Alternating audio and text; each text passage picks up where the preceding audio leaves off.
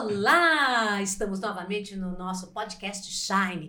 Eu e a querida Adriana Takamura. Olá, pessoal, sejam muito bem-vindos ao nosso podcast Shine, com muito brilho para vocês. Hoje com um convidado muito especial. Muito, muito, muito que especial. já tá contando muita coisa aqui, vai contar muito mais para vocês da vida, do crescimento, do brilho que nós queremos trazer para vocês. Ele é cantor, é um compositor, faz sucesso no Brasil e lá fora, e nós temos o prazer de receber o nosso querido MC, MC Bin Laden. Boa, família! Tamo junto. Salve pra todo mundo que tá assistindo a gente aí. Hoje tem muita ideia da hora aí. Espero que vocês curtam bastante. Ficar com nós até o final. Então vai deixando o like Olha. e vambora. Ah, é isso aí, hein? Ó, vamos curtir, compartilhar e se inscrever no nosso canal. É, e a história dele é muito rica, gente, porque eu acho que ele pode ser referência para muitas pessoas que passam por situações difíceis, né? Então eu queria que você começasse falando, querido, ah, como foi a tua infância? Porque você é filho adotivo.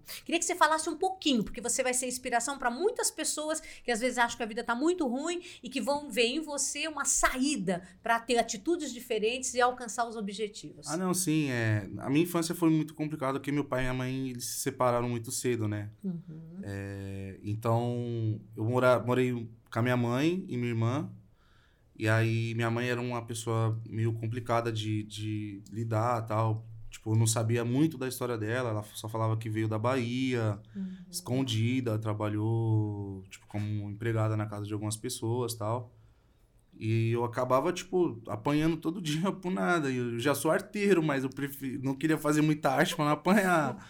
Só que minha irmã também me agredia muito, né? Então, por, sem necessidade, porque foi essa criação que minha mãe tinha dado pra ela. Ela é mais velha, a É. sua irmã? A minha irmã é mais velha. Tá. Vocês são quantos, Quantos filhos? anos é? É de sangue somos três. Eu, Sim. é, meu irmão e minha irmã. E idade? Você é o mais novo, Eu caçulinha? sou do meio. Ah, o do meio. Do meio. Meu irmão é mais novo e minha irmã é mais velha. Uhum. Aí, tipo, passo, com passar do tempo, minha mãe viu que, tipo, minha irmã tava, tipo, me batendo, eu tava crescendo, tava conhec tendo conhecimento de algumas coisas da rua, tipo, não ficava muito na rua, né? Mas eu já tava tendo uma visão de algumas coisas, então ela via que eu, tipo, não ia aguentar por muito tempo aquilo. E al- algumas coisas que estavam confundindo muito a cabeça da minha mãe, que minha mãe era de uma outra religião. E aí, tipo, na religião que ela praticava, tipo, falava que eu não poderia frequentar muito e não poderia participar, o cara que falava isso daí pra ela. Então, isso incomodou muito a, a mente da minha, da minha mãe na época. É, teve uma- alguns outros fatores também que ela, tipo, não foi tão participativa porque, ela, como ela era muito. brigava demais, eu gostava mais de ficar com meu pai, né? Que meu pai era Entendi. mais lance de futebol, lance de jogar bola, de conversar tal, essas coisas. Uhum. Então, algum desse tipo de problema que eu fui tendo com a minha mãe, eu fui se afastando e minha irmã era mais próxima dela. Então, eu ficava mais na minha, não conversava tanto. E eu já novo, né? Então, chegou uma época que minha mãe falou assim: Ah, é, você não vai comigo na mesma religião que a minha. É, outra coisa também que sua irmã tá quase te espancando. Vai, já já um- chega um dia ela vai te matar ou você vai matar ela. E aí, tipo, eu tenho que trabalhar. Se uma tem que trabalhar, agora eu tenho. Tipo, meu irmão tinha nascido, né? O Rian. Uhum. E minha irmã tinha engravidado e tinha outra, tinha outra filha. Eu falei, ah, e os custos aqui é muito caro, acho que é melhor você ir embora de casa. Você tinha quantos anos? É. Ah, eu tinha acho que 12 para 13 anos, Tá. assim. E você foi morar com seu pai. Aí eu fui morar com meu pai. Ok. Aí, tipo, só que no começo eu já, já queria, né, ir morar com meu pai, porque, tipo, lá com meu pai, tinha, meu pai me dava mais liberdade de ficar na rua tal, essas coisas. Aí eu cheguei, tipo, tinha meu avô e minha avó, já tinha a rejeição do meu avô, da minha mãe. Aí meu avô e minha avó me davam a rejeição por causa que, tipo, é, o relacionamento do meu pai com a minha mãe foi, foi afetou muito as famílias, né? Tipo, a separação deles. Então afetou muito, porque eles viram meu pai triste e tal. E afetaram muito eles. E aí eu já cheguei com rejeição da, tipo, do meu avô e da minha avó por causa que eu era filho da minha mãe. Então todo mundo ganhava presente no Natal, tipo, só presente top. Eu ganhava uma camiseta, um tênisinho e olha lá. E olha que eu pegava roupa emprestada pra passar o Natal. Então, é, aí foi indo. Tipo, tipo, algumas coisas mudavam. O pessoal me dava, tipo, meu avô, minha avó, meu pai dava alguma coisa, porque os vizinhos falavam, ó, vocês dão pra todos os netos, vocês não dão pra ele? Qual é a diferença? Então, Muito bom. alguns vizinhos falavam, cobravam eles. Eu não tinha noção, mas alguns, algumas pessoas sempre me defendiam. Olha. Aí eu, tipo, eu já me sentia rejeitada, eu fui começando a me sentir revoltado, porque algumas pessoas da família, ou, ou, tipo, pessoas próximas falavam que eu ia ser ladrão, que eu já andava com os caras errado, que isso e aquilo, mas é que nós não é que queria andar com os caras, é que nós gostava da resenha, eu tinha- mais liberdade, fui conhecendo a vida, fui conhecendo as conversas com os moleques, né? Então, com o passar do tempo, tipo, meu pai me deixou meio bem largado mesmo. Então, Sim. chegava, tipo, história em mim que falava assim, ah, o pessoal perguntava de, perguntou de você lá na festa, lá, cadê o, cadê o Jefferson tal, cadê o Igor? Meu apelido era Igor de criança. Aí o seu pai foi falou, ah, isso daí tá largado na vida, largado no mundo e tal, tal, nem considero... Teve um que falou assim, ah, seu pai falou que nem te considera como um filho. Aí eu fui me afetando, tipo, falei, cara, tipo, ninguém gosta de mim nessa, nessa família aqui e tal. Aí só que eu fui, tipo, levando bem Maria, né? Aí meu avô se apegou em mim muito, por causa que eu. Coisa de futebol, ser santista, tipo, ajudava muito o meu avô, tal, essas coisas. Aí meu avô faleceu. Aí eu, tipo, falei, pô, primeira vez que eu tenho um parceiro na família. Pronto. Aí- Perco, né? Morre. É, Você tinha quantos anos quando ele morreu? Ixi, eu tinha já uns 15, 16 anos. Com uns três anos com ele. E aí, tipo, a minha tia, que era mais próxima, que eu ia pra casa dela tal, ficava meio assim de incomodar, só que eu sei que ela me defendia muito com meus outros parentes, né? Meus outros tios que não, era, não gostavam muito de mim. E aí a gente foi se afastando, tá? Toda a família se afastou mais, então, tipo, nós foi vivendo algumas situações difíceis, porque meu pai eh, tinha vício no jogo, né? No baralho tal, essas coisas.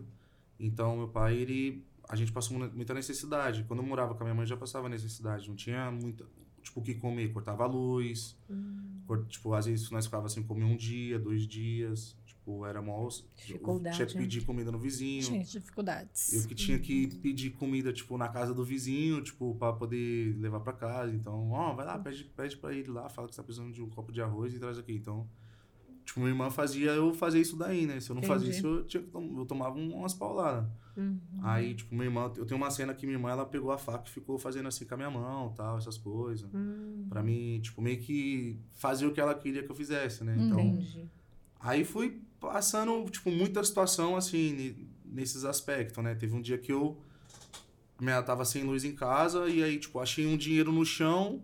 Tô resumindo aqui só pra vocês entenderem como foi minha infância. Uhum. E aí esse dinheiro no chão eu peguei e corri pra minha casa. Foi no chão do corredor do meu prédio. Só que eu lembrei da a porta que tava, tipo, o dinheiro, né? Aí eu falei, ah, não vou falar nada, vou ficar com o dinheiro aqui. Tipo, caso se alguém vir procurar. Só que aí eu vi a, a moça procurando e ela era a síndica, né? da- Uhum. do negócio. E era todo o dinheiro do apartamento de todo mundo que morava lá. Nossa. Uhum. E era tipo, mano, quase 5, 4 mil, eu não lembro, era muito dinheiro. Uhum. Aí eu fui devolver pra ela. Uhum. E aí, nossa, minha mãe queria me matar, minha irmã, então. Nós sem luz, sem nada pra comer, você devolveu o dinheiro e tal. E a Nossa. mulher, tipo, se ela perde o dinheiro, ela, tipo, mano. Mas mostrou seu Nossa, caráter, é, né? Olha só, aí, desde... e aí, tipo, novo. e, só que eu não tinha muito essa noção. E o que, que te levou a devolver? O que, ah, eu, acho que a mulher ela ia se ferrar muito, né? se Olha, ela, tipo, tá vendo? não tivesse com dinheiro. Se pôs na, no lugar, Não, em no lugar, empatia. empatia. É, e aí eu Uhum. achei que eu falei assim, essa mulher vai perder a casa, vai perder tudo, Olha. né? E aí eu falei assim, nós tá passando fome porque meu pai não pagou as contas, não deu dinheiro e minha mãe não sei o que fez com o salário dela. Então, culpa da mulher não tem culpa, né? Muito bem. Aí, só que eu falava, eu tomava um pau, porque ele- eu era meio bucudinho, né? Sim. Aí, tipo, só que eu sempre fui carregando essas coisas. Aí quando minha avó, tipo, não gostava muito de mim, só que ela achava que eu ia dar certo na vida. Ela falava assim, ó, é não... mesmo? ela falou assim, ó, você não vai ser igual ao seu pai. Olha, Você não vai ser igual o seu tio, sua tia. Olha. E ela falava assim, ó, sua mãe tem muito problema. O seu pai carrega um vício que é do seu tio, que seu tio era viciado em bebida, seu pai é viciado em jogo. Sim. Você não tem vício nenhum. Você não tem vício. Só que ela falou, só que minha avó ela falava assim, ó, vou te contar uma coisa que talvez vai te machucar, mas você vai carregar pra sua vida e talvez isso vai ser bom pra você saber. E tipo, eu falava, pô, o que que é, né? Porque Uhum. Eu, tipo, dava um jeito de ganhar dinheiro, né? Tipo, não tinha como trabalhar. Meu pai não dava dinheiro, ninguém me dava nada. Eu roubava os fios de casa, pegava o dinheiro, ia jogar fliperama, comprava meus doces. Aí meu pai ia brigar, minha avó e meu avô ia brigar. Eu falava, vocês não me dão nada. Peguei os fios, próximo às panelas do cachorro. Desespero de calma. e aí? Aí eu vendi as panelas do cachorro e apanhei. Viu, pessoal? Não vendam as panelas. Mas minha avó falava assim, ela tipo, dizia? minha avó ela achava engraçado, porque ela Sim. falava assim, esse moleque é muito arteiro, tipo, é mais Uhum. arteiro que nós tem, então Só que ele é arteiro de uma outra forma, né? De, tipo, causar uma confusão assim. Mas é porque, pô, fala assim, ó, vocês não vão me dar dinheiro pra me comprar um doce? eu vou dar um jeito. Então, tipo, era isso. Uhum. Aí, tipo, minha avó se divertia lá com a moça lá da rua, falando essas, essas histórias. Sim. Aí eu cheguei ela falou, vem cá, fala pra ela o que, que você fez. É. Ela falou assim, ah, eu peguei o- os negócios da minha avó da dieta, né, que o médico passou. Porque eu falei, né, eu falei, pô, não tem uma bolacha, não como uma bolacha, não como nada aqui, né, e tal. Todo mundo ganha. Aí tinha uns leite condensado lá, light, pra minha avó Sim. comer na- de- nos negócios dela. Eu peguei todos os negócios que era dela, levei pra lá pra cima, lá e fui comendo, a madrugada toda. A madrugada toda. Aí minha avó me odiava, ela começou a me a- gostar de mim por causa que eu fazia essas artes, né? Sim. Aí ela foi e falou, ó, seguinte, acho que você é a única pessoa que vai te falar isso daí. Então, a sua mãe perdeu um filho, porque ela tirou, e ela tentou tirar você também. Poxa. E eu, tipo, foi um baque, porque ali eu, eu achei, eu falei, mentira. E a moça que era amiga da minha avó sabia, e uma outra vizinha da rua também sabia, né? Então, é, ela falou assim, talvez deve ser isso que afetou muito seu pai e tal, essas coisas. E aí eu fui falar com a minha mãe. Quando eu fui falar com a minha mãe, minha mãe falou assim, é, mas contaram a parte que também que seu pai não queria que tivesse você? Poxa. Duas rejeições assim você recebeu de uma E eu vez falei, é, então era É. vários tipos de rejeição. E eu falei, caramba, não era nem pra me ter nascido. Então, tipo, mano, só Deus mesmo. Só Deus. E eu falei, cara, tipo assim, então minha mente foi muito, foi bagunçando. Então eu Sim. comecei, tipo, não que isso foi uma desculpa, mas é, eu já usei isso como desculpa pra mim entrar nas drogas.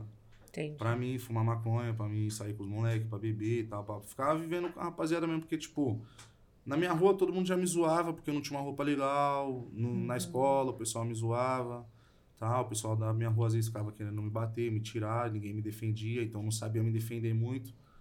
Então eu falei, mano, o quê? Vou encostar ali com o pessoal ali do crime, da, do tráfico, e vou, mano, vou aprender a viver e vou me virar sozinho. Vou arrumar um emprego no crime, no tráfico, sei lá. Aí, como era, tipo, mais alegre, eu chegava nos caras, né, pra pedir emprego, os caras falaram, você é louco, isso daqui não é pra você não, você é a lima nosso dia, mano. Porque nós fazia rima, nós ficava brincando, Sim. zoando todo mundo, então... Eles falavam, mano, isso daqui não é pra você. Olha. Isso que idade você já tinha?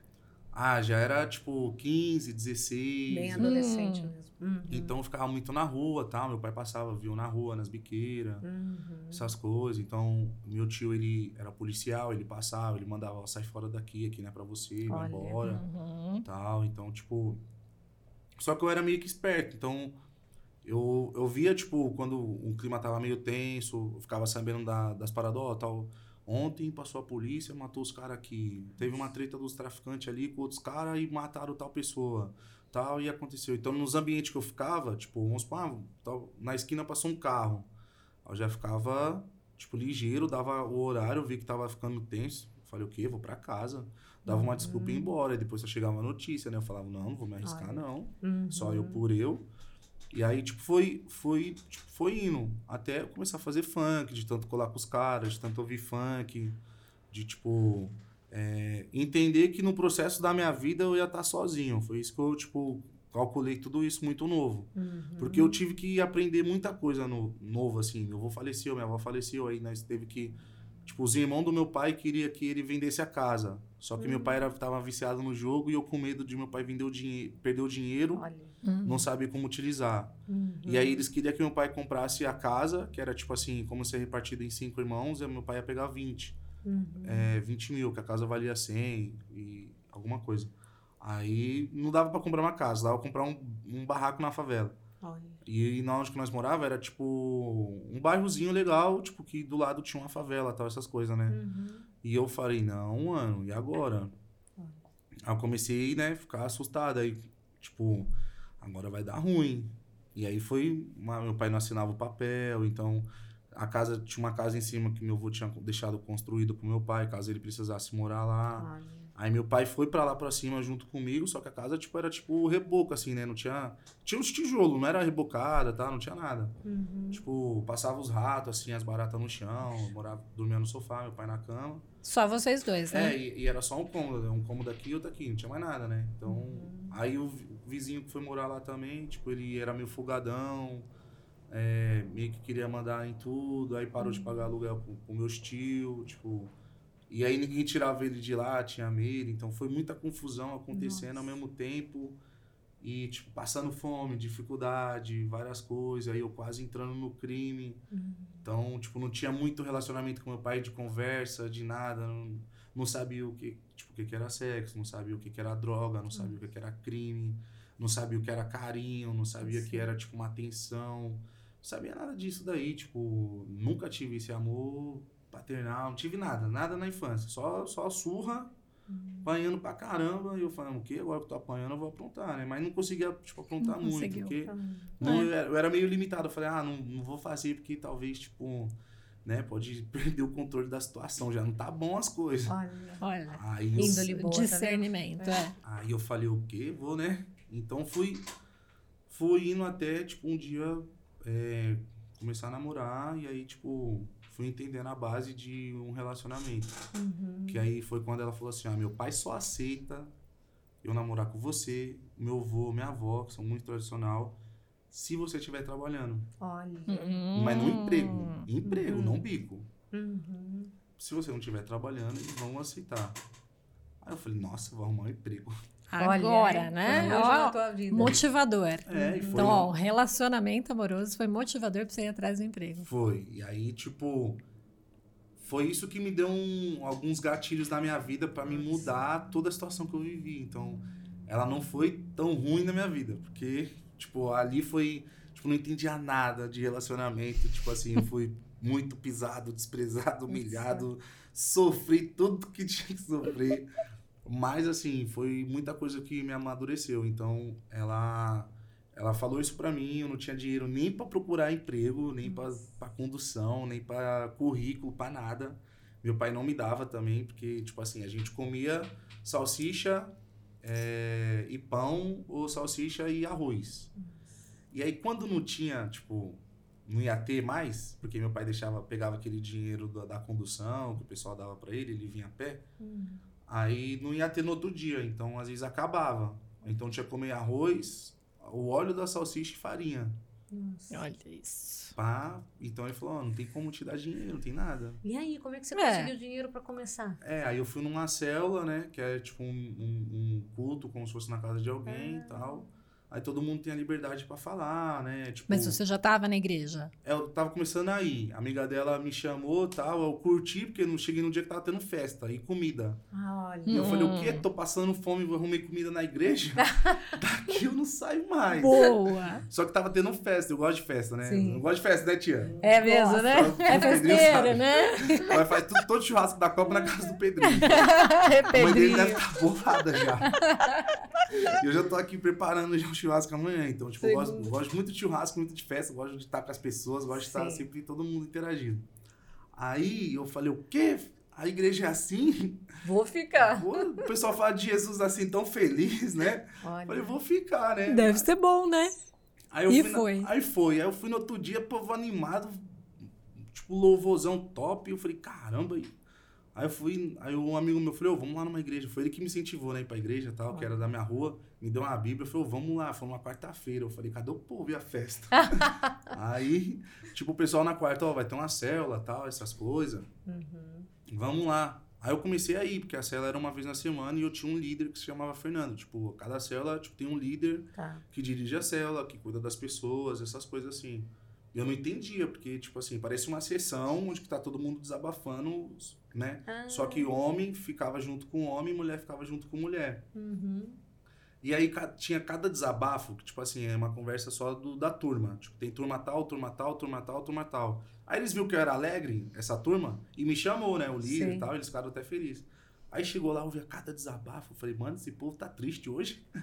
Cadê a alegria, né? Que tava lá da Uhum. igreja. É. Porque o líder falava assim, ó, você conta como foi sua semana, que, como é que tá a sua vida com Deus, sua experiência, como tá seu, seu casamento, seu, seu trabalho, então... E eu fui ouvindo, e eu, tipo assim, ouvindo cada pessoa desabafar, e eu, tipo, ficava meio com muita vergonha de contar a minha história de vida.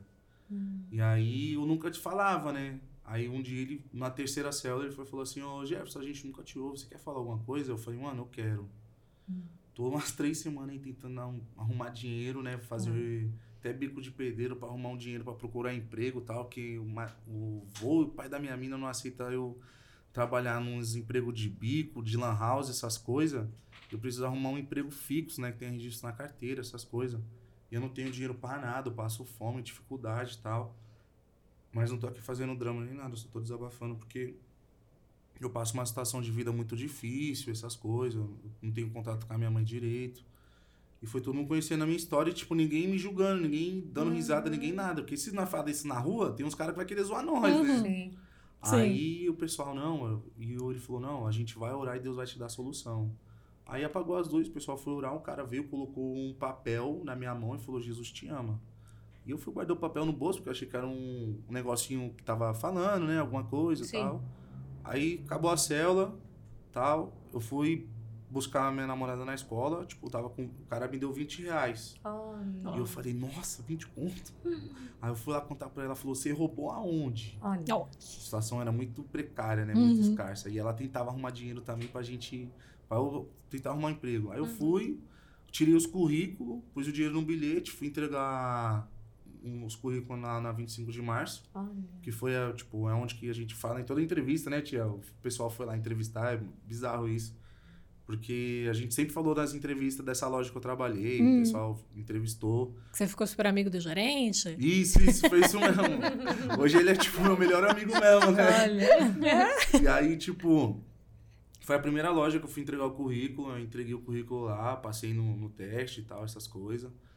É, e começava já, tipo, trabalhar na outra semana. Tipo, foi na quarta, eu já começava na segunda, porque eu tinha que arrumar alguns documentos. Era pra vender o quê? Vender tênis, Tênis. sapato, tênis, essas coisas. E aí eu virei muito amigo do gerente, que o gerente era muito louco, tipo, mano. Tipo, gerente muito louco de verdade, conhecia geral. Mano, bagunçava demais no centro, saía pra tomar umas tal. Hoje o cara, tipo, mano, é evangélico, tem família, muito de boa. A gente já tem quase 11 anos de amizade. Puxa. E aí, tipo, Beleza. é, tá, inclusive teve a, a festa de aniversário dele, foi, da filha dele foi semana passada, então. Olha. A gente criou um vínculo, né?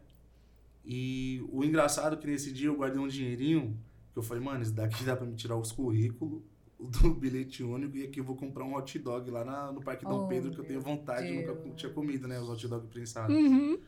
E aí eu passei no emprego, aí fui, né, tipo, fui lá, falei com o sogrão, né? Com o vô e a avó dela, também bem tradicional. Uhum. Não curtiram muito eu, que era, tipo, pobre, faveladaço. Aí- Mas aceitaram. mas aceitaram e tal. Até um. Aí só que eu já, tipo, essa época, eu já fazia rima. Hum. Já colava no nas QMS, já ouvia funk, tinha sonho de ser MC, fazia alguns showzinhos assim de cantinho em alguns lugares, mas nada, tipo, pedir oportunidade pra cantar, né? Sim. Como começou esse teu interesse pra É, cantar e compor? É, tipo assim, eu ia num- nos lugares, então via, tipo, funk, via às vezes falava que ia ter MC, essas coisas, e eu via as músicas e eu tinha facilidade pra fazer umas rimas, pra compor algumas coisas, pra ter ideia. Na verdade, começou muito com pagode. Ah, E aí eu gosto tanto de pagode que, tipo, minha irmã escutava, todo mundo escutava da minha família. E aí eu comecei a querer compor algumas coisas e tal. uhum. Só que como nós vem da, da quebrada, nós não pode ser muito romântico, essas coisas, porque o pessoal vai achar que você é meio, meio bobão, né? Entendi. Uhum. Aí, tipo, o, falei, ah, vou começar a fazer uns funk, né? Em vez de fazer umas músicas mais melódicas. Né? Minha Uhum. voz não combina com música melódica. Aí eu comecei a ver algumas coisas que tava o pessoal usando, que tava acontecendo na favela. Então, para fazer nas músicas, para ter identificação, né? Para quem, Sim. quem iria escutar. E aí, tipo, na escola, nós começamos a mandar umas rimas em alguns lugares. E aí, tipo, as pessoas que paravam realmente para ouvir falavam, mano, você é bom. Olha. Uhum. Só que quem não parava pra ouvir, tipo, já me conhecia, falava, ah, sai disso daí, mano, larga isso, não tem nada a ver com você, pá. Uhum. E às vezes um falava, ó, quem MC usa umas roupas, né, original, roupa cara, não rasgada, tem um tênis bom tal, essas coisas. E aí, tipo, eu falava, ah, deixa ele, não vamos desanimar não. Já apanhei tanto da vida, quem, quem vamos desanimar com o quê? Olha, muito positivo, hein? Então, tipo, eu falava, ah, mano, situação difícil, mano. Ah, isso daí, pra nós é... Não é nada, né? Não é Quem já nada. passou por é. tudo. É porque uma situação, se, se nós não tiver situações difíceis na vida, nós não vai amadurecer, né? Perfeito. É isso Nós mesmo. tem que evoluir, né? Então, é, tipo, eu falo pro meu irmão muito isso daí, né? Eu falei, mano, você não pode se abater com as coisas que acontecem na sua vida. Uhum. Deixa isso, deixa isso tipo, te calejar, porque você tem que estar preparado para algumas coisas. Sim. Então, eu, E tipo, aprender, né? Com tudo que vem. É, eu fui fazendo as músicas, eu falava, ah, quem gosta, vou cantar de novo, né? Vou Uhum. as músicas novas. Quem não gosta, assim, uma hora ele vai ouvir. Pensava Uhum. assim, né? Só que eu pensava assim, na quebrada, porque já tinha MC, não pensava, tipo, uma coisa grande, Brasil. Uhum. E aí, tipo, fui fazendo show em alguns lugares, mesmo cantando. Tipo, na época minha namorada entendia muito isso, que era um sonho. Quem te incentivava nessa época? Ninguém. Ninguém, era Você você. Era eu mesmo que puxava de mim pra dentro e falava, eu vou. Uhum. Porque eu vou, porque a maioria falava que não era bom. Tipo, vamos supor, na minha, na minha quebrada tinha 10 MC, 15 MC. Tá. Eu era o 15, era o último, Uhum. né? Então, do, eu era o último literalmente, tipo, que ninguém queria ver. Às vezes eu ia cantar num lugar que, tipo, era um evento na comunidade que já todos MC da quebrada, tipo, na, que moravam na, na região, assim. E aí eu era o último a cantar. E na hora que eu ia cantar, que tinha um pessoal pra ver, né? Tipo, uns amigos pra dar apoio, assim, que Hum. tava lá já. Os caras ligavam a luz do baile, cortavam o microfone e falou, acabou a festa. Não acredito. Olha. E aí? Mas daí passei umas várias vezes, tipo, quatro, cinco vezes e tal. Nossa, Aí- e não te abateu. É. Você Não, foi. O que, que você pensava pra subir Ah, de novo? Aí eu tinha uns amigos, tinha DJ, às vezes o MC ia cantar junto, eu falava, Uhum. mano, eu, eu tinha que falar pro amigo não desistir. Eu falei, mano, não- Sim. não precisa desistir, né, mano? A gente vai passar por isso daí, é normal. Uhum. Todo mundo vai passar por situação difícil. Porque eu pensava assim, mano, se tal pessoa passou por, um- por algo difícil na vida e conseguiu, Eu também, né? ah, eu também Uhum. vou conseguir, Muito mano. bem. É isso aí. Não, é interessante que você foi desenvolvendo tudo isso sozinho. Você não teve alguém que te É. estimulasse. Porque normalmente a gente fala isso, né? Pro filho, a gente fala, olha, outras pessoas já passaram. Muito E você isso da foi família, tendo né? isso da intuição mesmo, É. né? Do teu eu Sim. te mostrando. É porque, na, tipo assim, se você con- conversar com algumas pessoas que vêm, tipo, da, da comunidade, Uhum. da favela, da periferia, você vai ver que existe pessoas ali cheias de sonhos, Uhum. Rica, tipo, em imaginar um, um futuro que se você olhar para a vida dela, você vai falar, não tem possibilidade nenhuma. Porém, ela já passou tanto, já perdeu tanto, já sofreu tanto, que, tipo, o momento que ela tá vivendo é só uma fase passageira. Porque Uhum. dentro dela, ela tá realizando, tipo, coisas que ela vai realizar. Uhum. Então, existe muitas pessoas assim lá dentro. Uhum. Então, ou você, tipo, aprende a lidar com a dor, com o sofrimento, com, é, tipo, o esquecimento do- dos políticos, do governo, Sim. com o despreparo de pais e mães muito novo. E entender que, mano, é você por você. Tipo, se você não for uma pessoa assim, mano, você vai crescer e, tipo, vai ser um alienado que vai viver aquela vida, a mesma trajetória que você viu dos seus parentes. Então, Sim. eu, eu já cresci pensando, mano, meu pai não pode me aconselhar. Tipo, eu tinha 16 anos, eu falava, meu pai não pode me aconselhar. Minha mãe piorou, que ela tirou um filho. Uhum. Então, tipo, minha mãe tirou um filho de um casamento, não foi de uma coisa assim, né, qualquer. E tentou me tirar. Então, também não soube é, segurar o casamento dela. Então, como que eu vou ouvir um conselho de duas pessoas que, tipo, se separaram? Meu pai, tipo, mora junto com meu avô, com meu avô e com a minha avó, tipo, com os pais dele, tendo, tipo, quase 30 e poucos anos. Como que eles vão me aconselhar, sendo que a vida deles está desse jeito? Tem que Nossa. ouvir pessoas que, tipo, têm maturidade ou então, tipo, cre... vencer na vida, né? Então, você vai ter que procurar em algum lugar que você vai falar, mano, aqui esse cara pode me aconselhar. Nossa, esse teu raciocínio é, fantástico, É perfeito, não é? é. Porque realmente a Não pessoa teve. cai para o outro lado, cai no da desistência. Você realmente teve aí umas inspirações, uns insights maravilhosos. Exatamente. E aí, como entrou a tua mãe, que é aquela que te adotou na tua vida? Porque também tem essa história linda. É, e aí eu Uhum. fui, fui pra produtora, né? Tipo. de Tinha tanto- quantos anos? Eu tinha acho que 18. Tava Tá. trabalhando ainda na 25 de março. Já tinha Uhum. 18 para 19 quase. E como eu fazia muito showzinho assim, às vezes dava certo, um, um DJ viu eu cantando. Só que eu tinha parado, né? Mas ele guardou meu contato. E aí esse DJ, tipo, ele entrou em contato comigo falando assim, ó, é o seguinte, um empresário aqui, ele quer fazer um teste com você e eu sei que, e, que ele tá precisando de um MC de proibidão, que canta essas músicas mais pesadas e você é o cara. Já vi seu show, já vi você cantando, você é brabo. Não, demorou. Vou marcar, eu vou encostar, suave. E lá, tipo, na onde eu trabalhava, eu fazia rima, eu vendia fazendo rima. Ah, não Hum, diga! que então, beleza. tipo, lá o pessoal falava, você tem que voltar a cantar, né? Nossa. Te Isso é incentivaram, bom. então, Isso, né? Aí, aí foi despertando.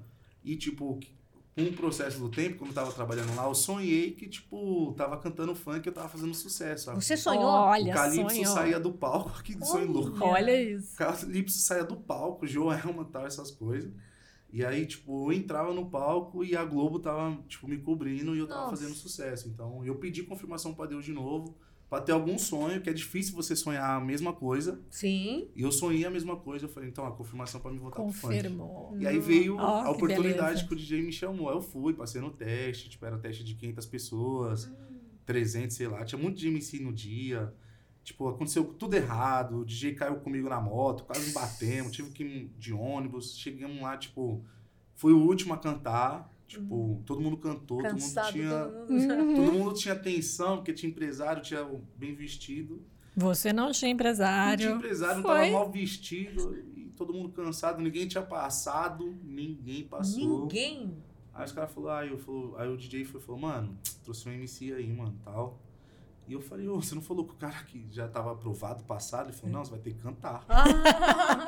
Eu falei, tá bom, não tem problema. Vamos lá, né? Aí eu comecei, mandei a primeira, na segunda, os caras já abriu os olhão, Uhum. né? O dono da, da empresa, que era o Hermes, ele já ia deitar pra dormir, porque era dentro da empresa, tipo, da casa dele, era o escritório. Uhum. E ele voltou, aí foi, os caras começaram a discutir que se eu tinha empresário ou não, quem ia pegar, quem ia empresariar, e ele foi e falou, ó, o MC tá na minha casa, produtora é minha, certo? Nós fez uma. Cada um tá aqui, tem empresário do Rio, empresário de tal. Só que tá na minha casa é meu, o MC é meu. Falou assim, ó, você vai dormir aí, amanhã você assina o contrato e a gente grava um clipe. Demorou? Fechou então. Nossa. Fechou. E você já cantou as músicas da sua composição, Já cantava minhas que já vinham. é, é, A inspiração era de filme? Era isso Era- que você era- tinha? Era, inspiração de filme que eu pegava pra fazer, tipo, uma coisa diferente de ficção, que o pessoal não via muito, mas não sei aquela coisa de Homem-Aranha, não sei aquela coisa bizarra, tipo, de viagem, né? Isso é uma Uhum. coisa mais natural. E aí foi passando o tempo, a gente foi estourando algumas músicas, algumas coisas foram acontecendo, e aí entrou a Nina, que é minha prima, e ela, minha mãe acompanhava ela, tipo, pra incentivar ela, que ela vinha do forró, do pagode e tal. Pa- Pagode e forró, tinha que ela vinha... Que ela canta, canta demais, então vinha, acompanhava e tal, e ela era de fazer oração por todo mundo Ah, lá, né? E aí, a com- tua prima. Ah, não, a minha mãe, minha mãe. Ah. Ela fazia oração por todo mundo. Eu queria encontrar ela, mas não queria, porque o pessoal falava assim, mano, essa mulher revela até o que você não, você não imagina. Olha, ela é pastora, né? É, então ela- Uhum. Deus usa muito ela. E eu ficava assim, não, eu quero encontrar ela, mas não quero porque ela usa. Ela é da revelação. Tenho medo de ver. Aí. Então ela vai entregar uns recados e tal, beleza. E eu, eu, assim, eu era da igreja, pô, tinha ido, eu fiquei um ano e pouco lá na igreja onde tava indo e tal, tava firmão. E eu falei, nossa, eu vou tomar uma bronca de Deus, não sei como é que vai ser e tal. E eu ficava em choque de, de trombar ela, eu ficava com medo porque eu tava fumando maconha, tava bebendo, e eu falei, nossa, tal. Aí ela. Aí eu tava saindo, né? E ela entrou. Hum, Na hora que ela entrou, ela falou: Nossa, filho, eu nunca te vi aqui. hum. Eu preciso orar por você. Ela já foi se arrepiando. Ela falou: Preciso orar por você. Ela falou: Deixa, eu- deixa eu orar, vem cá. Aí eu tirei o boné, ela pôs a mão e começou a orar e falar. E ela começou a falar uma oração, algumas orações que eu fazia no meu quarto, tipo, só eu e Deus. Você tá brincando. E aí, tipo, comecei a chorar muito, porque eu às vezes eu achava que Deus não me escutava, que tava acontecendo muita Nossa, coisa. arrepia. É, demais. Meu Deus, fala. E aí eu, tipo, ela só foi falando coisas que era só eu e Deus que sabia, mais ninguém. Jesus. E aí, tipo, tem coisas que eu só orava em pensamento, tal, essas coisas assim. E aí, tipo, ela, depois que ela falou, ela ficou olhando assim, ela foi.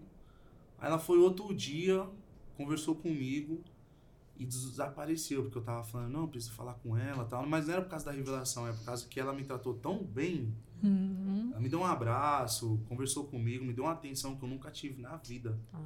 Aí, Você sentiu, né? Aí ela sumiu uns dias e tal.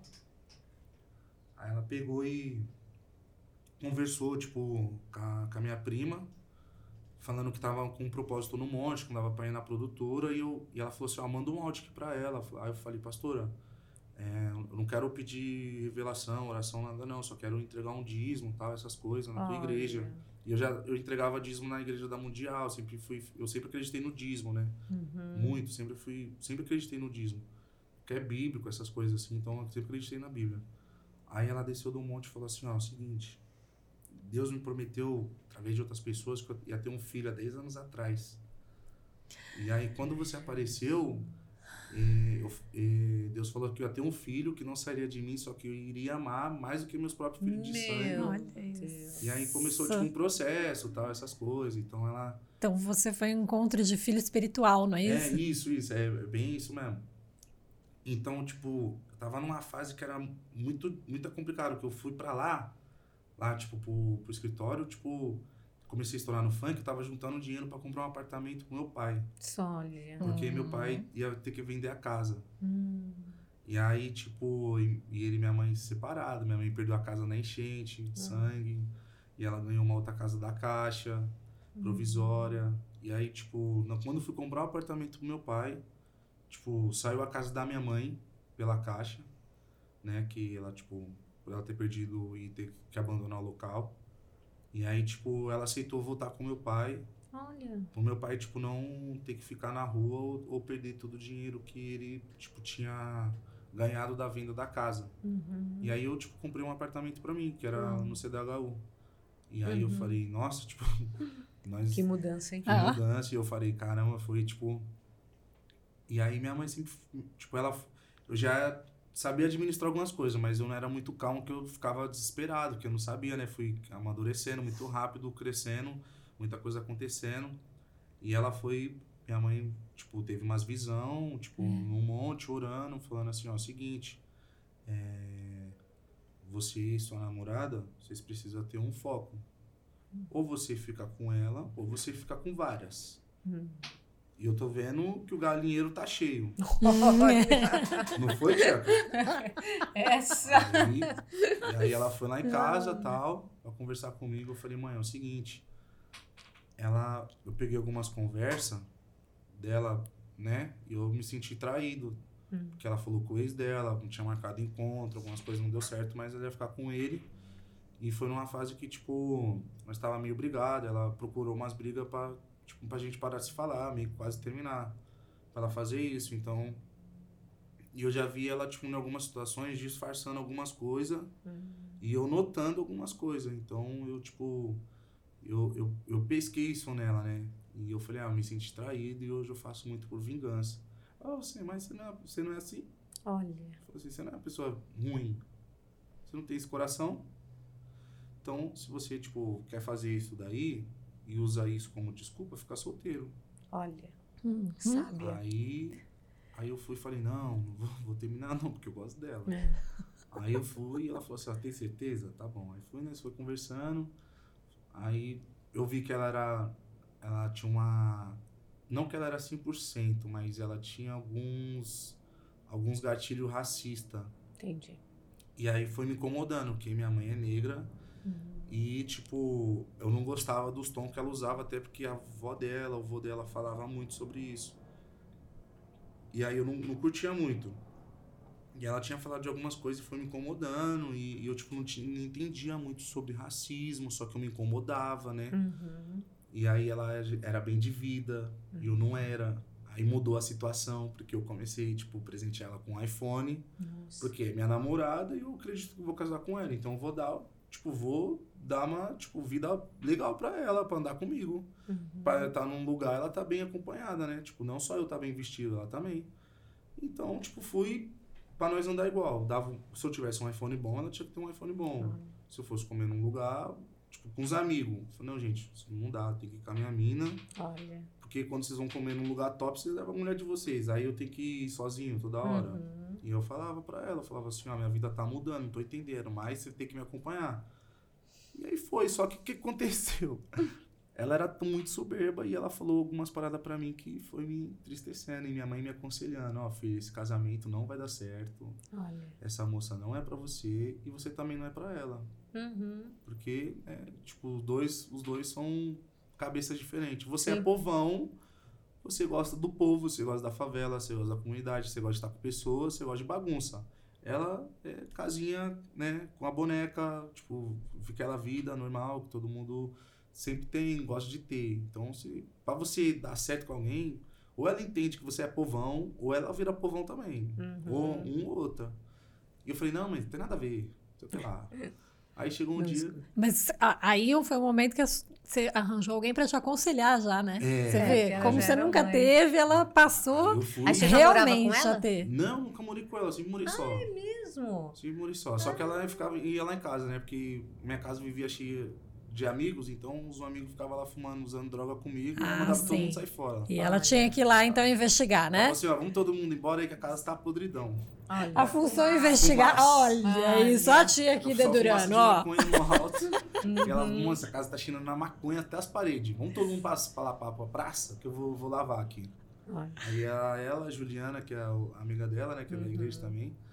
E aí, tipo, eu lancei a Tá Tranquilo, Tá Favorável, só que não tinha estourado ainda. Uhum. Tinha só um mês de clipe. Aí minha namorada, na época, ela falou assim, ó, se eu fosse você, eu teria vergonha de ser você. Olha os clipes dos MC, eles têm carro, têm mulheres, eles têm ostentação, eles estão bem vestidos. Agora você, sem camiseta, sovaco sim ou não, olha esse cabelo feio, olha isso e aquilo, você sendo zoado e tal. Aí eu subi na produtora, eu falei, mano, paga esse clipe aí, pelo amor de Deus, que Ah. isso daí tá zoado. Aí o cara falou, mano, você quer pagar por quê? Porque não estourou? Mas olha o tanto de comentário. Aí tá uma pessoa com câncer falando que tá assistindo o clipe, uma pessoa com depressão assistindo o clipe. Olha. E aí, tipo, surgiu a palavra depressão. Eu falei, o que, que é depressão? Hum. Não sei nem o que, que é isso. Aí, tipo, falou, mano, vamos deixar que tá alegrando as pessoas. Uhum. Passou duas semanas, estourou o clipe. Nossa. E aí, tipo, comecei a entender muito, tipo, se ela ia estar do meu lado ou não. Porque ela não tava comemorando as minhas vitórias. Sim. Uhum. E ela, tipo, só comemorava a vitória dela. E eu curtia, porque ela falava, ah, eu, eu, tipo, tô evoluindo no meu trabalho, eu subi de cargo. E eu ficava feliz, Claro, tal, incentivava natural. ela É. e tal. Só que quando era eu, ela não queria. Entendi. Aí, tipo, vamos supor, nós ia comer num restaurante top, ela não queria ir. Por quê? É.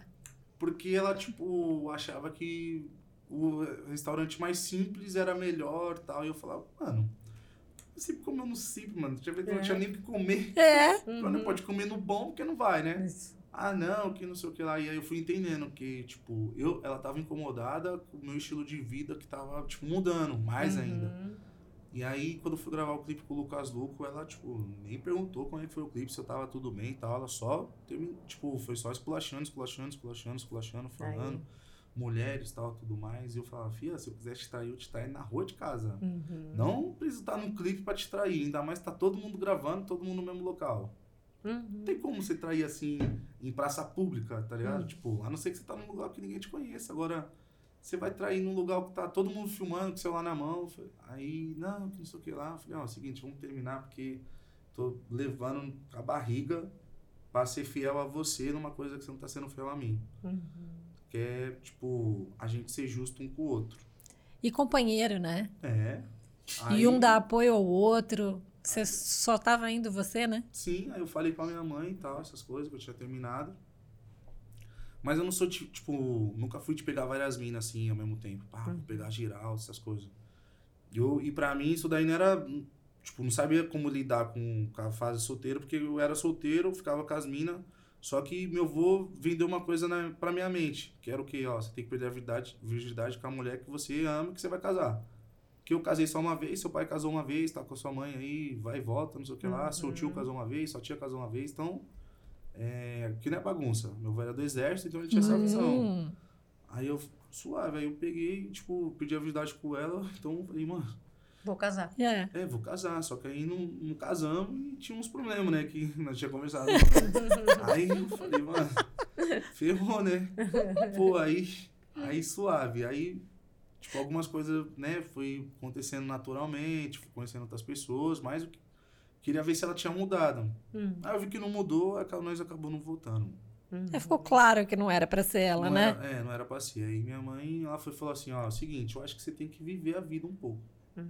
Tipo, minha mãe, a pastora, falou assim, ó, é, eu não sou a favor disso, mas eu também não posso te prender. Não tem como colocar uma jaula em você. Você é Claro. homem e eu prefiro que você me fale do que você, tipo, esconder as coisas. Perfeita. É isso E aí. aí eu, eu falei, tipo, pô, uma pastora falando isso daí, ela falou assim, calma, mas não é bagunça, né? É, tá vendo? né? Não é assim, É. mas acho que você precisa, tipo, é, ter um tempo pra você, pra você, tipo, você ora, conhece as pessoas, mas não sai namorando, porque você...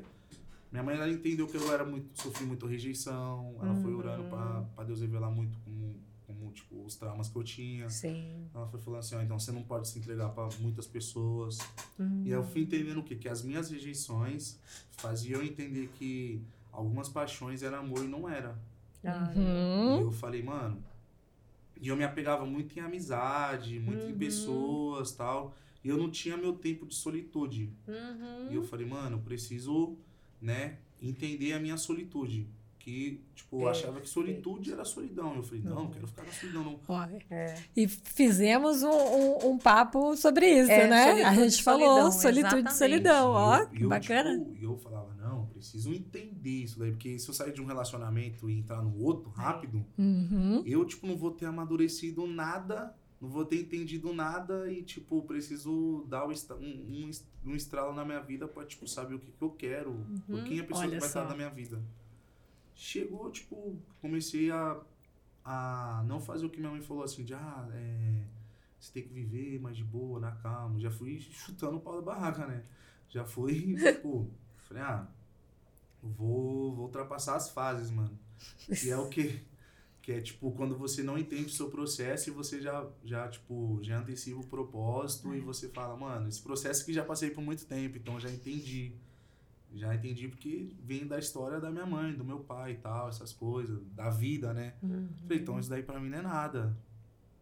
E aí eu fui indo Ele fez autoterapia, né? Foi. Ele fez autoterapia, é vendo. impressionante muito, isso mesmo. Muito inteligente, né? E É, a maioria a do- sábia da mãe, porque realmente ela foi te dando o ok para certas experiências, mas sempre do teu lado, dizendo Sim, calma, né? é. Vamos devagar. E você conseguiu absorver, Absorver, isso, fantástico. Mesmo com todo o processo que você passou familiar, né? É, que foi Sim, complexo. E, tipo, e, e nessa fase que eu fui morar só, eu, tipo assim, fui, fui tendo mais decepções ainda, porque eu fui falar pro meu pai que fui morar, tô morando e- sozinho, tinha conquistado uma casa, e aí, tipo, fui lá na casa deles e eles falou, vem aqui que nós vai te dar um presente. Ah. E eu vi que meu, sabe que meu pai tava com dinheiro, minha mãe também tinha se mudado, eu falei, tô precisando de geladeira e fogão, porque não tinha nada, só tinha casa, Sim. né? Acabou o dinheiro. Só comprei a casa, acabou o dinheiro. Aí Uhum. Chegou lá, meu pai me dá um fogão usado de 30 anos atrás. Caindo aqui os negócios, botão. Você faz assim o botão, vai explodir o negócio. Fui pegar a geladeira, a geladeira vazava mais água que tudo. Nem gelava, né? Mano, aí eu vim embora assim. Decepcionado. Não, não, nem fui descer, eu fui vim feliz. Só que quando eu cheguei em casa, eu falei, caramba, meu pai com dinheiro, minha mãe com dinheiro. Pô, se eu tivesse filho, eu ia dar o de melhor pro meu filho, pô. Se ele não fosse vagabundo, né? Claro. Eu falei, caramba, mano. Mas tá bom, vambora. Aí nós pegou, mandou arrumar a geladeira, Olha. fogão nós vendeu, juntou dinheiro, comprou outra, pus uns moleques pra morar comigo, porque Dividir. é, que tava passando. Não, pra, Não? porque uns moleques que tava numa situação aí complicada. Aí foi ajudar. E foi Você ajudar. foi ajudar. Olha que É bacana. incrível. Aí, tipo. Coração. Aí foi indo, aí minha mãe foi incentivando, foi ajudando, ela via que nós passávamos um pouco de necessidade. Sentava lá, comia do mesmo arroz. Olha. Tipo, e todo mundo. Aí minha tia foi me conhecendo, ela, ela falava: Você tá ajudando esse funkeiro aí, safado? né? Esse é ótimo. Até conhecer, né? É, até conhecer. Até né? conhecer e ver quem era, Aí a né? família, porque a família, tipo, todo mundo é muito tradicional, cristã, assembleia, tipo, uma coisa bem rígida, tal. E minha mãe não queria transparecer religião pra mim, ela Tá. queria transparecer, tipo, que tem Jesus, tem os mandamentos, tem o que é certo e o que é errado, mas eu te amo e eu entendo o processo da sua vida. Então, não vou vir com a religião aqui pra você ainda sabendo que eu cantava funk, vim, tipo, de uma outra estrutura familiar, de uma outra cultura de vida, tudo mais. Então, e todo mundo metendo pau nela. Olha. Meu irmão, todo mundo. Ela, então, pegava o celular da minha mãe e falava, quem é Maísa? Deixa eu ver essa Maísa aqui. aí, aí, beleza. Aí fui, fui começando aos poucos me enturmar. Então, a avó gostou muito de mim, né? Então, a avó é, tipo, a pioneira. Então, eu chegava na avó lá como se fosse minha avó mesmo. Olha. Falei, você me adotou, sou da família. não Claro. posso- É isso você me mesmo, adotou, claro. eu estou na família, filho. Uhum. Aí eu chegava, brincava com a avó, dançava e a avó começava a rir, né? Ah, né, né? Alegria, né? Sempre alegre. Aí eu chegava, dançava tal, eu ficava brincando com ela. Eu falei, vó, você tá bonitona, hein? tem uns novinhos aí não. Espera. Então, tipo, sempre essas brincadeirinhas, só que eu não fazia, tipo, pra agradar, pra chamar atenção, eu fazia porque era eu mesmo. Uhum. E aí fui me tornando com a família, a família foi me conhecendo, foi vendo que eu não era, tipo, aquele cara que não prestava, era Sim. um cara de boa. E, tipo, minha mãe sempre me dando direção. Então, é, tipo, fiquei um tempo solteiro, não- achava que não precisava, tipo, se relacionar no momento. Uhum. Acabei conhecendo uma pessoa, tipo, muito fantástica. Que Eu fiquei um ano com ela, mas foi um ano muito legal. Uhum. Que era uma pessoa mesma vibe que eu, só que no primeiro primeira briga que nós teve, nós terminou e eu quase entrei numa depressão. Quase, quase. Não foi, tia? Sofreu muito. Um Sofrido. Chorava no pé da cama, esse daqui não sabia o que falar, chorava Oh, também. meu Deus. Minha mãe, então. Incentivou alguma composição? Não, não. Não. Ah, não, tipo, não, não, não Não. gosto de fazer resposta, né? Tem uma música que, que é sucesso, que é tipo, minha ex tá bem, só não tá melhor que eu. Hum, Só que, tipo, eu fiz porque eu achava que o bordão era muito forte pra ser falado, né? Uhum. Então, é, não fiz pra ela, só que o pessoal achou que era pra ela, mas não tem nada a ver. Só que, tipo, eu sofri muito porque foi um outro tipo de relacionamento, era muito parceira, muito, né, tal, essas coisas. Só que também eu vi que isso daí não só bastava no relacionamento. uhum. Que você pode ter a parceria, pode ter a mina que fecha, que fica com você. Mas tem que ter uma pessoa que, tipo, seja parceira, mas também que goste e lute pra ficar com você. Que demonstre Sim. que, tipo, né, que... Você é importante na É. vida dela, né? Isso, É. então eu falava, ah, tipo, demorei pra entender, então eu sofri muito, fiquei muito tempo sem se relacionar com alguém, né, tia? Aí foi onde que eu, tipo, fui passando o tempo, eu fui emagreci e eu falei, mano, agora eu tô bonitão, vou pegar geral. Como foi esse processo de você emagrecer? Porque você por estourou, dela você ainda que tá. Você é. queria ficar bem ou Não, alguma coisa eu assim, tava, não? tava, tipo assim, no, tava na, em Portugal, ia voltar pro Brasil, e eu falei, mano, todo mundo já sabe que eu sou gordo, preciso ter uma novidade, né? Então, Você tava em Portugal fazendo show. É. Então todo mundo já sabe que eu sou gordo, sabe que, tipo, sou brincalhão, sou da resenha e tal. Mas eu acho que talvez a gente emagrecer, não era garantido eu ficar um pouco bonitinho. Só era garantido eu emagrecer, mas porém seria uma novidade pro meu trabalho. Uhum. Só que tinha algumas etapas que eu pensava muito na saúde, que alguns médicos tinham falado pra mim. Uhum. E aí eu falava, mano, talvez eu vou ser incentivo pra muita gente, porque aí, é vou Isso aí. porque eu vou incentivar uma galera a entender que saúde é importante em várias áreas. E aí eu fui começando a emagrecer, muita gente não acreditava, foi Uma vendo. resistência muito grande. É, Parte da equipe que não queria que ele emagrecesse, né? pra não É, perder o que? O achava perfil, que ia assim? perder o público? É, logo imaginei. É aquele perfil, É. né? Chamou Sim. atenção e tal, e depois você se transforma é e assim, perde. é porque Não. eu vi, eu vi muito, muito artista assim fazer sucesso e passar. Fazer e passar, fazer e Sim. passar. E tipo.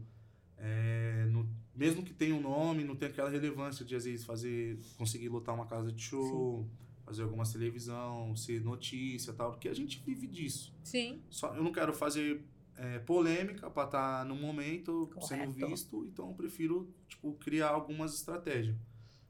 E aí, tipo, o pessoal achava que não era bom, tal, essas coisas, e minha tia já me apoiava. Nossa. Minha tia, assim, porque ela treinava, fazia Muay Thai, então... Nossa! me Por isso que ela tá Ó, gata aí desse é. jeito. Vocês vão ver, viu, gente? A gente Isso, vai ó. mostrar. Vamos Ela me sim. incentivou Muay Thai, então fui, fui ter esse processo de eu falar, mano, isso é bom pra mim. Sim. Então, falei, mano, vou fazer, porque pra minha carreira vai ser boa. É, E foi esse start que você deu de um, um momento de reinvenção, é isso? Isso, isso, isso. Lá, Foi- deixa eu dar uma mudada preciso- reinventar aqui. E aí eu, eu o que que eu calculei assim? É, em, outros, em outros lugares, eu, tipo, já falei, caso da saúde e tal, até por causa do público. Então, Sim. assim, aqui eu posso ser mais eu, que esse podcast é muito humano, então é muito você. Uhum. Então, eu preciso, né, articular, assim, então aqui é o, tipo, tô sendo mais o Jefferson, a história mais do Jefferson do que do Bin Bacana. Laden. Ai, que bom. Então, tipo, tinha situações que eu ficava dentro do meu quarto me reconstruindo por dentro para lidar com algumas situações, para saber ir lá para fora. Uhum. E, tipo, com as estratégias que eu já, tipo, já mentalizava, tipo, desde a hora que eu acordava. Dá um exemplo É. dessa reconstrução. O que que você... Ah, é, assim, eu tive muito problema na área profissional com, Tá. alguns- com algumas pessoas que cuidam da minha carreira. Uhum. E o relacionamento que não tinha dado certo também. Só que a minha, o, o- os lances que me afetou muito na área profissional, com algumas coisas que às vezes a gente não espera acontecer de algumas pessoas que a gente confia. Sim. É, aí se fala, mano, confiei e aconteceu tal coisa.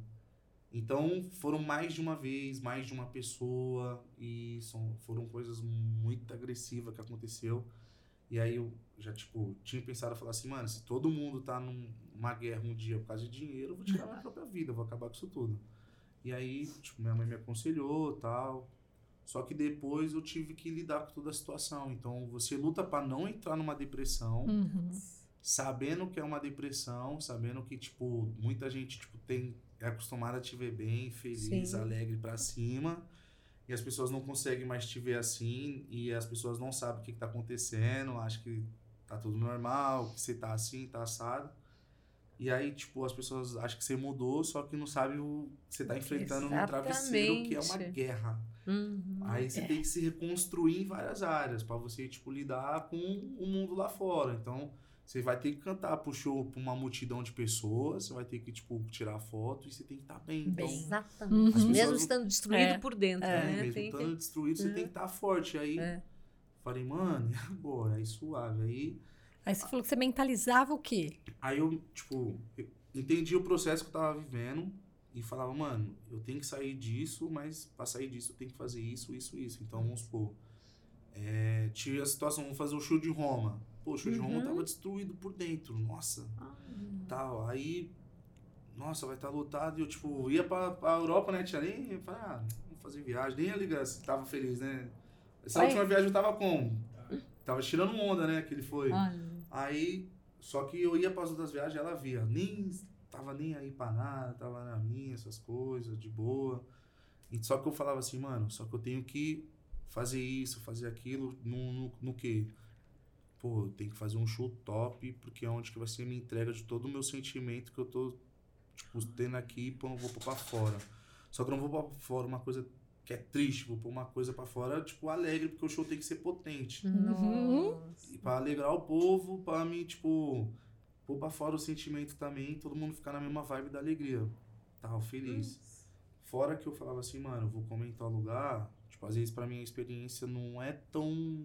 não vai fazer diferença. Porém, com o meu DJ vai. Puxa, olha. Então eu tenho que, tipo, fazer ele entender na onde que ele tá. Nossa. Pra ele falar assim, mano, aqui é um momento top que eu tô vivendo. Então foi isso que foi, né, é, fazendo amadurecer que eu, tipo assim, eu entendi uma coisa muito que foi um start rápido na minha vida. Falou assim, eu sou um líder e as pessoas não seguem um líder frustrado. Hum. E eu falei, então, é, na onde que eu vi isso daí? Quando nós estava na Itália, meu DJ sofreu racismo. Aí eu, tipo, meio que. Não que enganei ele, mas meio que eu conversei com ele ali rápido, numa situação que eu tinha captado na Itália. Uhum. E aí a gente foi num restaurante, o cara não queria atender nós, porque Uhum. tipo, só tinha ele de negro no restaurante, e eu tava de chinelo, mas o cara não tinha visto que tava chinelo, que também se tivesse o cara ia atender. Sim. Mas eu vi que era por isso, Por e aí eu meti o louco, e eu olhei pro cara assim, ó, já tava bravo. Falei, ô chefe, vem cá. E falando assim, os caras não entendiam minha Sim. língua, né? E aí o, um rapaz estava com nós, não queria que eu fosse assim, mas eu acabo, tipo.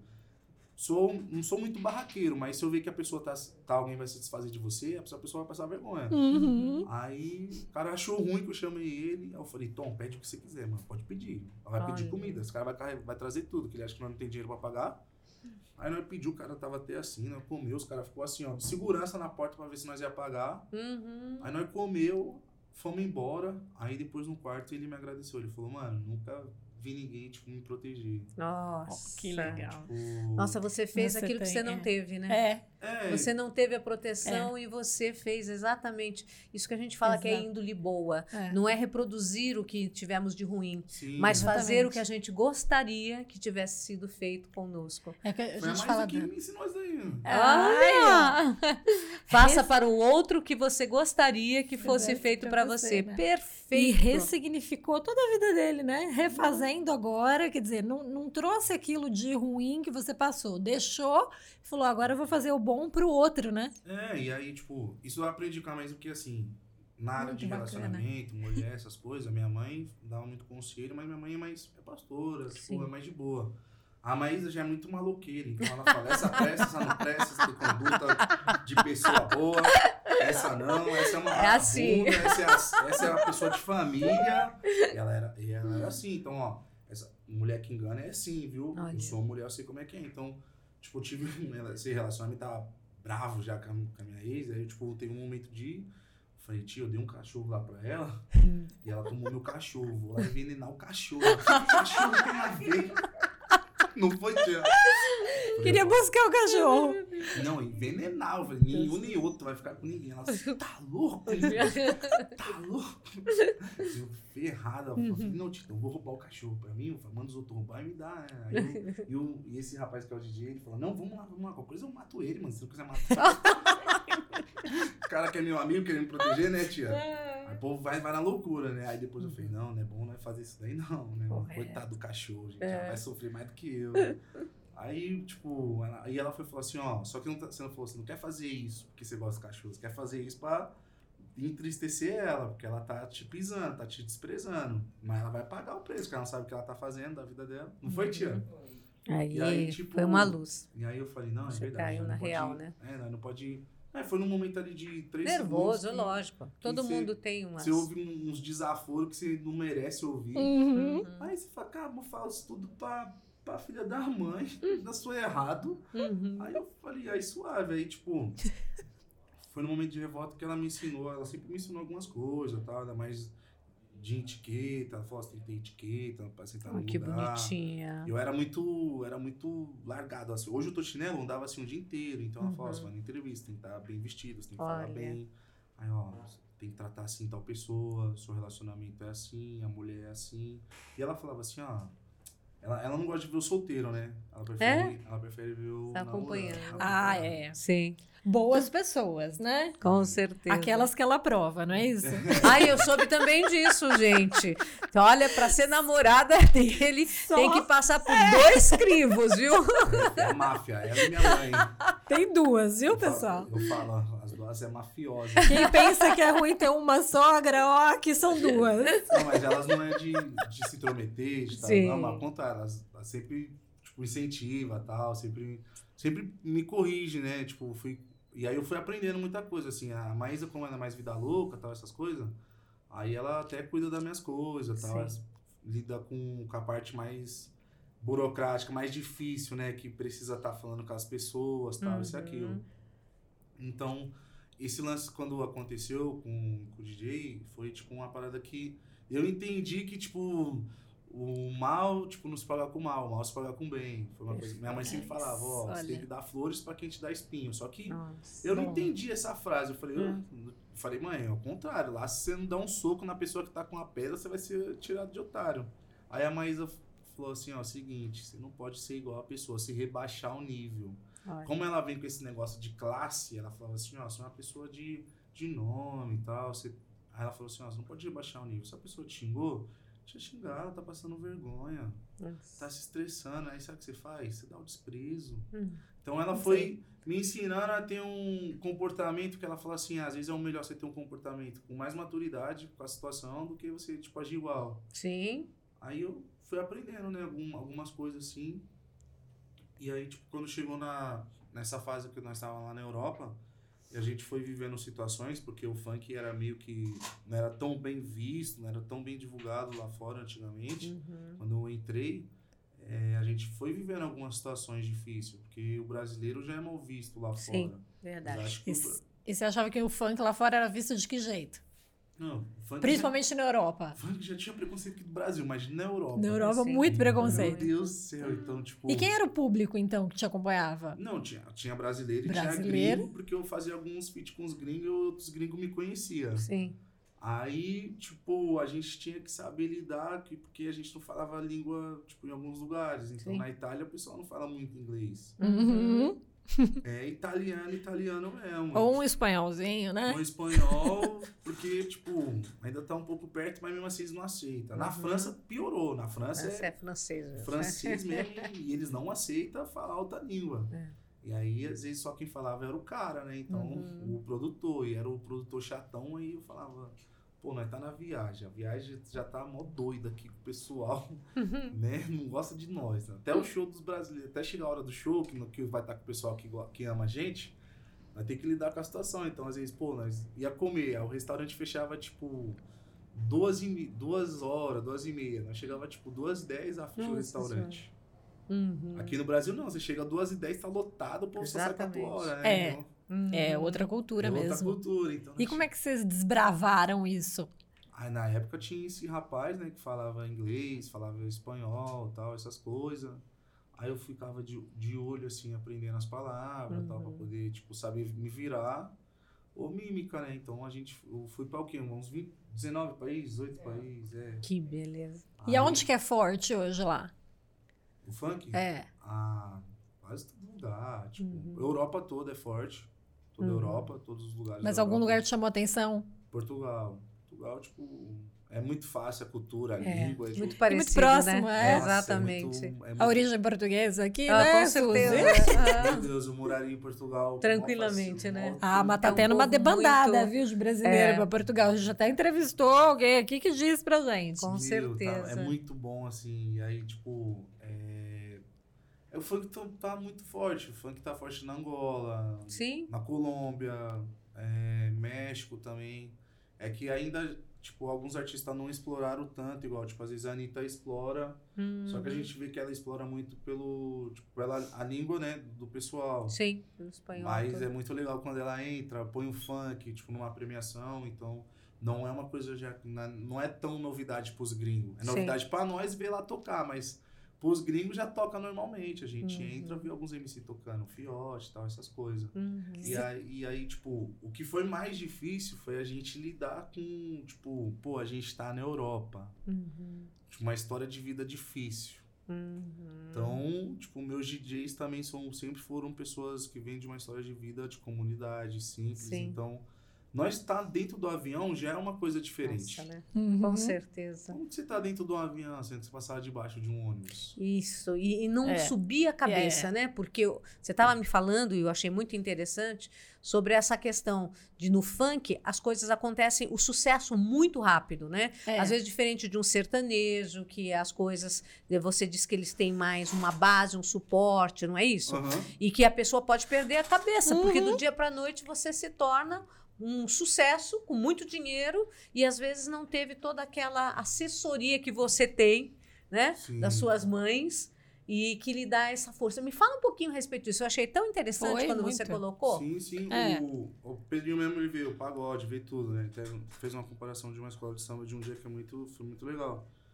Tipo, o pagode, o- tipo, o sertanejo, eles sempre vão ter tem mais investimento. Porque precisa de instrumento, precisa de é, um som bom, com mais Uhum. qualidade e tal, tudo mais.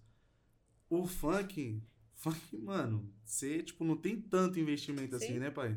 Né, Pedrinho? Tipo, não tem aquela coisa que você vai chegar, vai, tipo, um pessoal montar um palco. O Uhum. cara da casa que vai ter que pôr um som e às vezes é um som qualquer, um microfone qualquer. Às vezes não tem nem aparelhagem direito pro DJ tocar, vai ter que correr, vai ter que o DJ levar o cabo e olhe lá se tiver, às vezes. Então, às vezes o MC, a vida dele muda do dia pra noite. Você É pode isso. entrevistar todos os MC, eles vão falar assim, mano, eu dormi, tipo, mano, sendo ninguém, acordei sendo um MC tal, Uhum. Tava na televisão, fazendo entrevista, meu, meu Instagram subiu, tipo, 3 milhões em dois dias. A música disparou, tipo, antes eu cantava, tipo, numa quebrada aqui que era pra 10 pessoas. Agora eu tô cantando pra, tipo, fazendo 5, 6 shows na noite, pra, tipo, cada casa 2 mil, mil. 500, 300 pessoas. Então, pagode não, pagode tem, tipo, às vezes uma hora de show, duas horas. Se estoura, você vê vários grupos de, de, de pagode, porque eu falo isso porque, assim, eu tive que assistir muita, muita temporada de pagode, que o pessoal fazia algumas matérias de alguém, ou então os empresários falavam. Então tinha estrutura de rádio, Uhum. televisão, CD, essas coisas. Sertanejo também. Às vezes um DVD de sertanejo, tipo assim, o mais simples da pessoa que tá começando agora é um milhão. Nossa Senhora. Tipo, o mais simples que a pessoa Que tá gastando gasto. quase nada. Tipo, Uhum. o mais simples, do um milhão do DVD, pô. Tu imagina pra disparar, tipo, pras rádio, disparar pra outros lugares, convidar Nossa. artista pra vir. Então, o funk, pô, não tá tranquilo, tá favorável. Eu acho que eu gastei 50 reais, mano. 50 Olha, reais. que demais, gente. Nossa. Viu, né? Então, com, com quanto a gente grava um clipe hoje? Fa- Um orçamento. Ou uns 500 reais. 600 Olha, um clipe. Um clipe. Hum. Impressionante. Só que a indústria, tipo, faz muito, muito giro financeiro. Sim, quando sim. acontece. Sim. Uhum. E hoje o funk, tipo, se você abrir a playlist lá, tem, tipo, 10, ó, é, tipo, se eu ver o top 10, vai ter 5, 6 funk. Nossa, com certeza. E o seu boom aconteceu onde? Com qual música? Foi no, tipo, ah, foi o Lança de Coco, mas era música mais de quebrada, Uhum. Bololô Haha, Periferia e tal. Aí a Tá Tranquilo, Tá Favorável foi onde que foi pra várias superfícies de, de vários estilos de pessoas, né? Então, Uhum. todos os segmentos musicais me conheciam. Uhum. Toda- todas as pessoas me conheciam. Então, não era só mais o jovem de 17 que ia pro baile, não era só mais a menina que é, ia pro rolê com as amigas e acompanhava a gente no- na internet. Agora era, tipo, todo mundo. Foi tipo, mesmo. Televisão, rádio, funk, futebol, pagode. Uhum. Então, e aí a gente fazia TV que, tipo, era só gente, tipo, de 40 anos pra cima que assistia. Tipo, vamos supor, Rede TV de manhã. Era um programa lá do Lucatelli, Zucarelli, uma coisa assim. Ah, né? Zucarelli. Zucarelli. É. Isso, isso.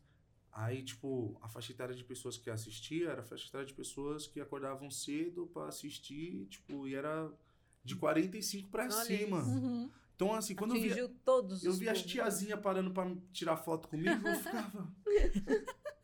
Como foi? Como é que você soube de mim? E eu ficava com vergonha. Eu falei, como é que a tia vai me chamar de Bin Laden? É. Então hoje nós fomos comprar um pão de queijo, eu tava correndo, aí ela fica me acelerando e eu querendo ver ela, já chegou buzinando. Aí uma senhora tinha a faixa etária de uns 55 anos, ela falou, vamos tirar uma foto com você aqui e tal. Ela é a moça lá.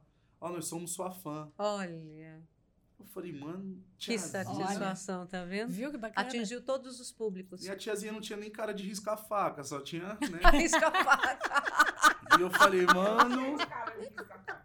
Tem, você tem. Aí, e eu falei, mano, que delícia. tiazinha e tal, daqui. Ai, ai. Se ela imaginar que às vezes, assim, na época atrás eu tava dando ideia da filha dela, imagina. ela nem sabe, né? Então. E eu ficava, mano. Aí foi, tipo, foi onde que eu fui, tive que amadurecer pra falar uma língua em geral, de que todo mundo fosse me conhecer. E isso foi, tipo, muito louco, porque assim, a gente vem de uma história que a gente tá aqui, né? E aí as outras pessoas te conhecem. Tipo, eu não mudei muito algumas coisas pra não mudar a minha personalidade, Sim. meu jeito de ser, que vai dar em- embate.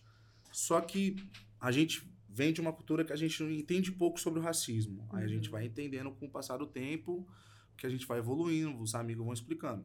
Porém, tem uma coisa que é muito difícil, que hoje tá um pouco mais fácil você entender. Então, alguns assuntos sobre mercado financeiro, é, homofobia, é, você entender, tipo, como que você trata uma pessoa que é trans, Sim. você saber lidar, tipo, em situações de você fazer uma piada que você pode constrangir alguém. Então, eu era, eu era, eu posso falar, eu era uma pessoa homofóbica, porque eu não sabia, tipo, sobre o assunto. Uhum. E, tipo, algumas coisas eu era, tipo, meio que cabeça fechada, não aceitava tal. Até um ponto de eu me permitir entender o que, que tipo, o que, que significa o assunto. É... Porque um dia eu tava na igreja tal, e entrou uma pessoa que era, tipo, ela era trans, e, tipo, um rapaz que era gay, e vi minha mãe tratar muito bem essas pessoas. Olha, olha o exemplo. Ó, é. E, e aí eu fui. E foi vários dias, né? com- Vendo. E aí. Tipo, acompanhei muita coisa que o Matheus Massafera postava, tal, algumas pessoas, isso, aquilo. E eu sempre tive esse lado de, tipo. Tipo, de proteger as pessoas. Não gosto, né? Tipo, de ver uma pessoa sofrendo alguma situação, tal, essas coisas. Sendo rejeitada, né? É, Sendo maltratada. lidei Uhum. muito com rejeição, então eu sei Isso. como é. Aí vi, falei, mãe, como é que é? Tipo, vejo uma, muita gente falando que é errado, que isso, aquilo, tá? Eu falei, filho, nunca que eu vou expulsar da igreja. Mas não tô pela religião aqui pra julgar ninguém, eu tô pra amar as pessoas aqui. Nossa. Aí ela foi, Grande lição, né? ela foi conversando e eu era tipo, eu e meu irmão, o Paulo era, né, eu e o Paulo, meu Deus do céu. Eu tenho meu irmão também que era. Aí eu comecei a permitir a, a ouvir mais, a entender mais algumas coisas. E aí, tipo, ver. Porque às vezes assim, podia tá, eu podia estar do lado de uma pessoa que fosse, tipo, homossexual e, e, e, tipo, não sa- ia saber lidar com a pessoa, e a pessoa ia perder, tipo, amizade comigo. Sim. E, né, e eu falava, caramba, eu sou tipo um otário. Aí eu fui entendendo, mano, porque, tipo, eu falei, o que, que é amar o próximo, né? Tipo, é um é, primeiro mandamento, amar Deus acima de todas as coisas, amar o próximo como a si mesmo. E eu falei, caramba, mano, como que eu vou amar o próximo sendo que, tipo, eu tenho que amar essa pessoa aqui, tipo, sabendo que ela tem a opção dela, que ela é assim, etc.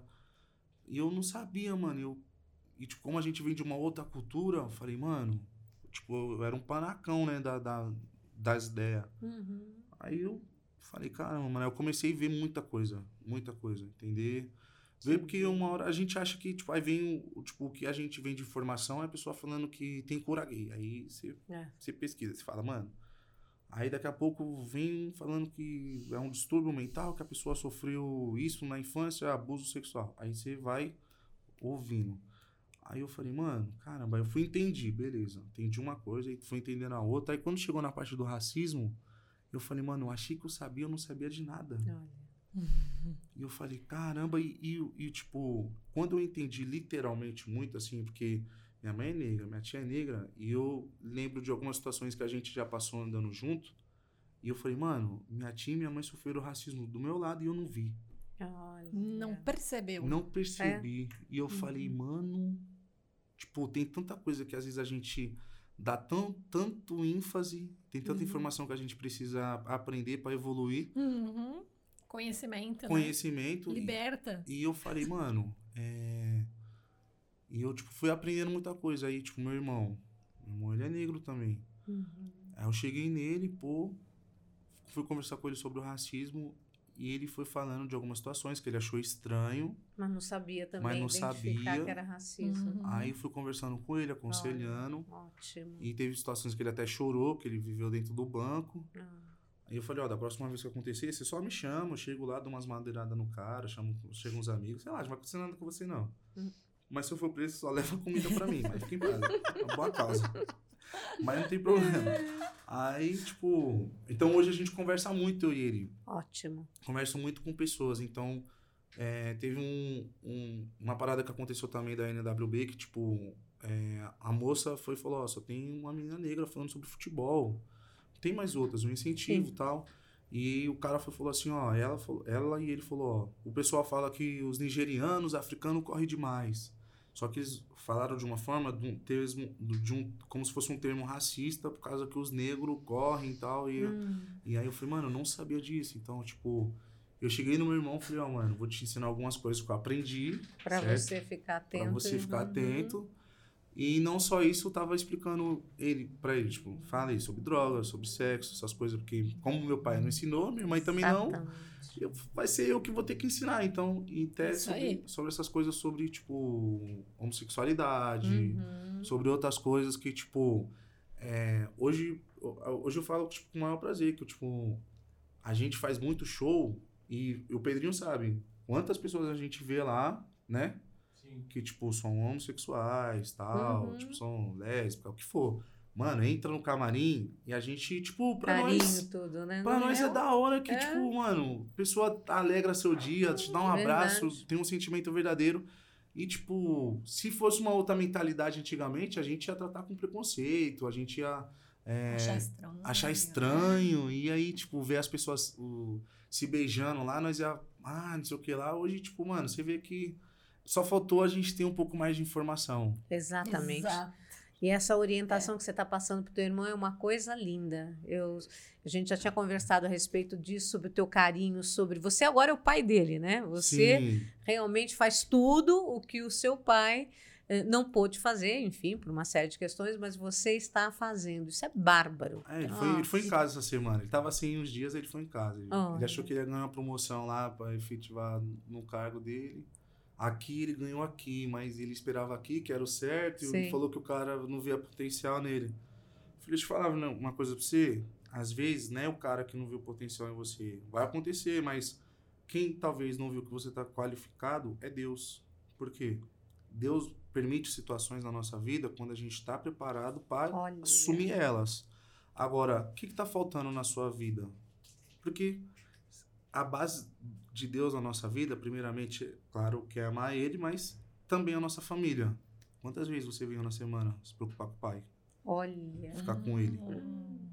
Aí você vai se atarefar de trabalho, de hor- carga horário de trabalho. Quanto tempo você vai ter para sua família? Olha. Não isso. adianta nada você construir um castelo, ter tempo para você fazer dinheiro, fazer isso, fazer aquilo, mas não ter tempo para você cultivar o de melhor que tem nessa terra, que é a nossa família. Então, Meu Deus. começa a valorizar. Olha, eu tô encantada. potencial, né? Quando Olha eu fiz o isso. programa com É. ele na Luciana Jimenez, é, eu fiquei encantada, porque já ali nos bastidores a gente estava conversando e eu falei: eu quero que você vá para o meu podcast. Sim. E graças à minha querida Maísa, nós conseguimos um horário nessa agenda para ele vir. Por quê? Obrigada. O que eu percebi?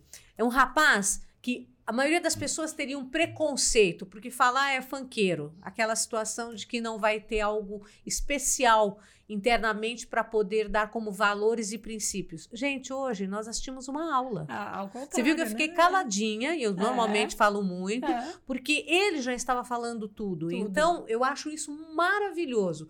O, o ser humano que você é, que cuida da família, que dá valor à família, que tinha tudo para dizer que estava revoltado com a vida, que ia para o caminho ruim, Uhum. você pegou o caminho certo. Lógico que teve aí também uma bênção maravilhosa das tuas mães, né? Uhum. que elas são que cuidam de, e orientam, mas a tua índole é muito boa, né? Tanto é que vocês viram aqui, mesmo naqueles momentos em que ele relatava fazer as suas travessuras, as coisas erradas, lá com a questão da, do vício e tal, ele tinha consciência de que ele tinha que mudar, que tinha que fazer diferente, né? E muitas vezes isso fez com que ele eh, inibisse certos impulsos naquele momento de juventude, de adolescência e tal, e fosse para o caminho certo. Então isso é índole. É. E, Por e isso- nunca desvirtuou, né, o caminho. Uhum. Essa que é a questão. E é índole mesmo, que a gente estava falando da questão de caráter desde sempre, mesmo passando por todas as dificuldades. E hoje, além de você estar ajudando seu irmão, você também está ajudando seu pai. Você estava contando pra gente como é que é isso hoje, né? Ah, hoje, Auxiliar o seu pai. é, hoje eu sou o pai do meu pai. É, vezes. então. Mas, tipo assim, eu respeito o que ele falar, eu vou respeitar. Ah. Tipo, não vou. Que nem às vezes, tipo, tenho agora. Eu tava uns tempos sem beber, sem fumar narguilha, muitos anos e tal. Só que esse ano nós ficou tão atarefado que eu falei, mano, preciso dar uma desafogada, algum, fazer alguma coisa diferente que eu não faço. Aí eu, às vezes eu fumo narguilha com rapaziada, tomo uma brejinha em casa, né? Só esse tempinho mesmo, só até, tipo, um de. é, último dia de dezembro, só pra mim esse ano dar uma. Aí, tipo, meu pai, ele não gosta de narguilha, né, mano? Hum. Aí eu falo, pô, pai, você não. Ele tava arrumando um- uma desculpa lá que era o narguilha lá. Que. Aí eu falei, pai, é o seguinte. Se não gostar que nós fomos aqui na sala, você fala que eu vou pro quarto. Tipo, meu pai fica na minha casa, né? Sei. E aí eu falo, ó, pai, mesmo que, tipo, a minha casa Respeito. aqui, você sempre vai ser meu pai. Então, Perfeito. tipo, a É, voz super aqui sempre vai ser. Aí ele falou, não, pode fumar aí, não tem problema não, tal, essas coisas. Não ligo pra isso daí, não. Aí eu vi que ele só tava querendo, né, tipo, mostrar que ele era o cara, assim, porque mais meu pai é tranquilão. Mas eu tenho que fazer meu pai treinar, Isso eu achei fantástico. Isso. tipo, fazer dieta. Então, tipo, pô, pai, eu acordo, ele já tá fazendo o café dele. Olha, Aí eu olho o prato, eu falei, pai, cadê a proteína? olha. Só tem carboidrato aí, cadê a proteína? olha. Vamos tomar um wheyzinho que é bom? Então, aí ele foi aprendendo a ter, né, tipo, uma, uma, uma outra visão de, de alimento. Porque ele foi fazer. Levei meu pai pra fazer exame. E meu pai falou: não tenho nada. Tudo alterado. Tá tudo de boa. Eu fiz- já fiz, vou no hospital, sei o que lá. Eu cheguei lá na médica, lá, a médica deu um esculacho nele. Daquela forma mais, né, doce que a, que a médica fala. Sim. Aí ele ficou com medo, por causa que Uhum. ele, tipo, falou, pô, você tá com diabetes 1 aí, ou 2, sei lá. Aí ele aprendeu a mudar de vida, nós pôs ele na academia, Ótimo. aí como ele tá ficando em casa, ele vai na academia do prédio. Aí eu pego no pé dele. Aí se ele sai muito da dieta, assim, ele comeu umas besteirinhas, aí eu falei, pai, vai treinar não? aí, eu- o filho. aí ele foi no posto, o cara falou que ele não tinha diabetes. Hum. Aí suave. Eu falei, pai, tá tomando remédio não? Ah, eu parei de tomar. Por quê? Porque o cara falou que eu não tenho diabetes. Eu falei, você tá louco, mano? Você tá louco? Você fez um exame lá, outro aqui. Uhum. Aí, tipo, às vezes você nem sabe quanta fila tava no posto, se, a- se o posto de saúde tava com uma fila enorme, se o cara queria ir embora logo, se o cara tava estressado, tal, essas coisas. E aí? Aí a mulher lá parou pra atender, só tinha você no consultório. Então, nós não sabemos onde que tá certo e tá errado. Então, vamos prevenir, vamos tomar. Não, mas acabou. Então tá bom, então, você vai lá buscar. Uhum. É isso mesmo. Aí, e aí, tipo, é assim, né? Porque às vezes, tipo, eu entendi que assim, que lidar com velho né, é mais difícil que lidar com novo. Porque os novos ainda tem paciência pra te ouvir ser orientado. Os velhos os velhos tem, não, já tem, já sei de tudo, já tem experiência. Já sei de tudo. Ela, então, meu Deus do céu. Eu falei, vamos fazer dieta, fiano. Ó, vamos pra tia da dieta também. Mano, minha tia é vaidosa demais. Eu Ela falo, é. mano. Impecável. Aí, e se eu ver, e eu ver, eu sei quando ela tá triste. Ah. Ela não tá, ó, pode tá chovendo, pode perder a casa, pode assim, morrer um parente, mas se ela tiver gorda, acima do peso, ela se sentir feia no espelho, É terrível. acabou. Aí é, Conheço. aí é questão Aí da autoestima. E um dia eu cheguei, ela chegou. Eu falei, tia, o que que foi? Você tá quieta? Hum. Ai, eu ganhei uns quilinhos a mais. Não foi, tia? Agora ela voltou pra academia, tá fazendo Muay Thai lá no professor Nossa, dela. Isso Uma beleza. Saúde. Com E- certeza. E aí eu, tipo.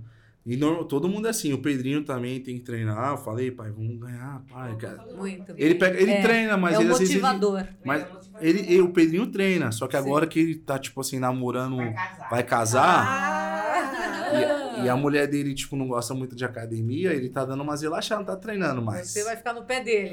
Fala E direto. você? Você também tá namorando e a sua namorada também te pega no pé ou você que pega no pé dela? De treinar? É. Ah, não, nós gostamos, nós é viciado na academia. Ai, aí Ah, ela, então tá bom. ela Tem é- a semelhança. Tá todo É isso que a gente fala, né? Tem É. que ter afinidade, porque senão isso fica aí. muito difícil, né? Ela, ela gosta de treinar, então Ótimo. ela gosta de fazer dieta também, mas ela gosta mais de comer do que eu. Então ela come mais do que eu, só que se eu comer igual a ela, eu engordo, ela não. Interessante, né? O De metabolismo. metabolismo. É, e ela é tipo, ela é modelo, ela faz muita foto, tal, essas coisas, é bailarina também, então Uhum. ela tipo tem muita receio de comer muita coisa. Aí quando tá comigo, eu taco comida nela. Vamos comer, filha, come. Tá muito magra. Muito. Aí ela, mano, ela fala, vem aqui, menino só engorda. Só engorda aqui. A mãe dela fala, nossa, aqui em casa ela não come nada. Nada. Chega aí. Aí eu falei, não, bom que ela tá comendo, né? Bem cuidada, Cuida né? É. É. Não, É o antigamente. amor também. É, né? então, e Não. antigamente as mulheres conquistavam o homem pela comida, né? Verdade, Mudou. Agora o homem Agora que o tem que inverso. conquistar, é. Inverteu. eu Mas falei, você cozinha? Não, Ah, hoje tem não. iFood, gente. tem iFood. Conquista pelo iFood mesmo. É, mais fácil, mas agora, cozinha. mas agora nós tá, eu e ela tá. Ela não sabe muito cozinhar também, não, coitada. Aí nós tá bolando umas estratégias de nós estudar ali uns negócios de comida pra nós fazer junto, fitness. Mas hoje em dia, mulher, você.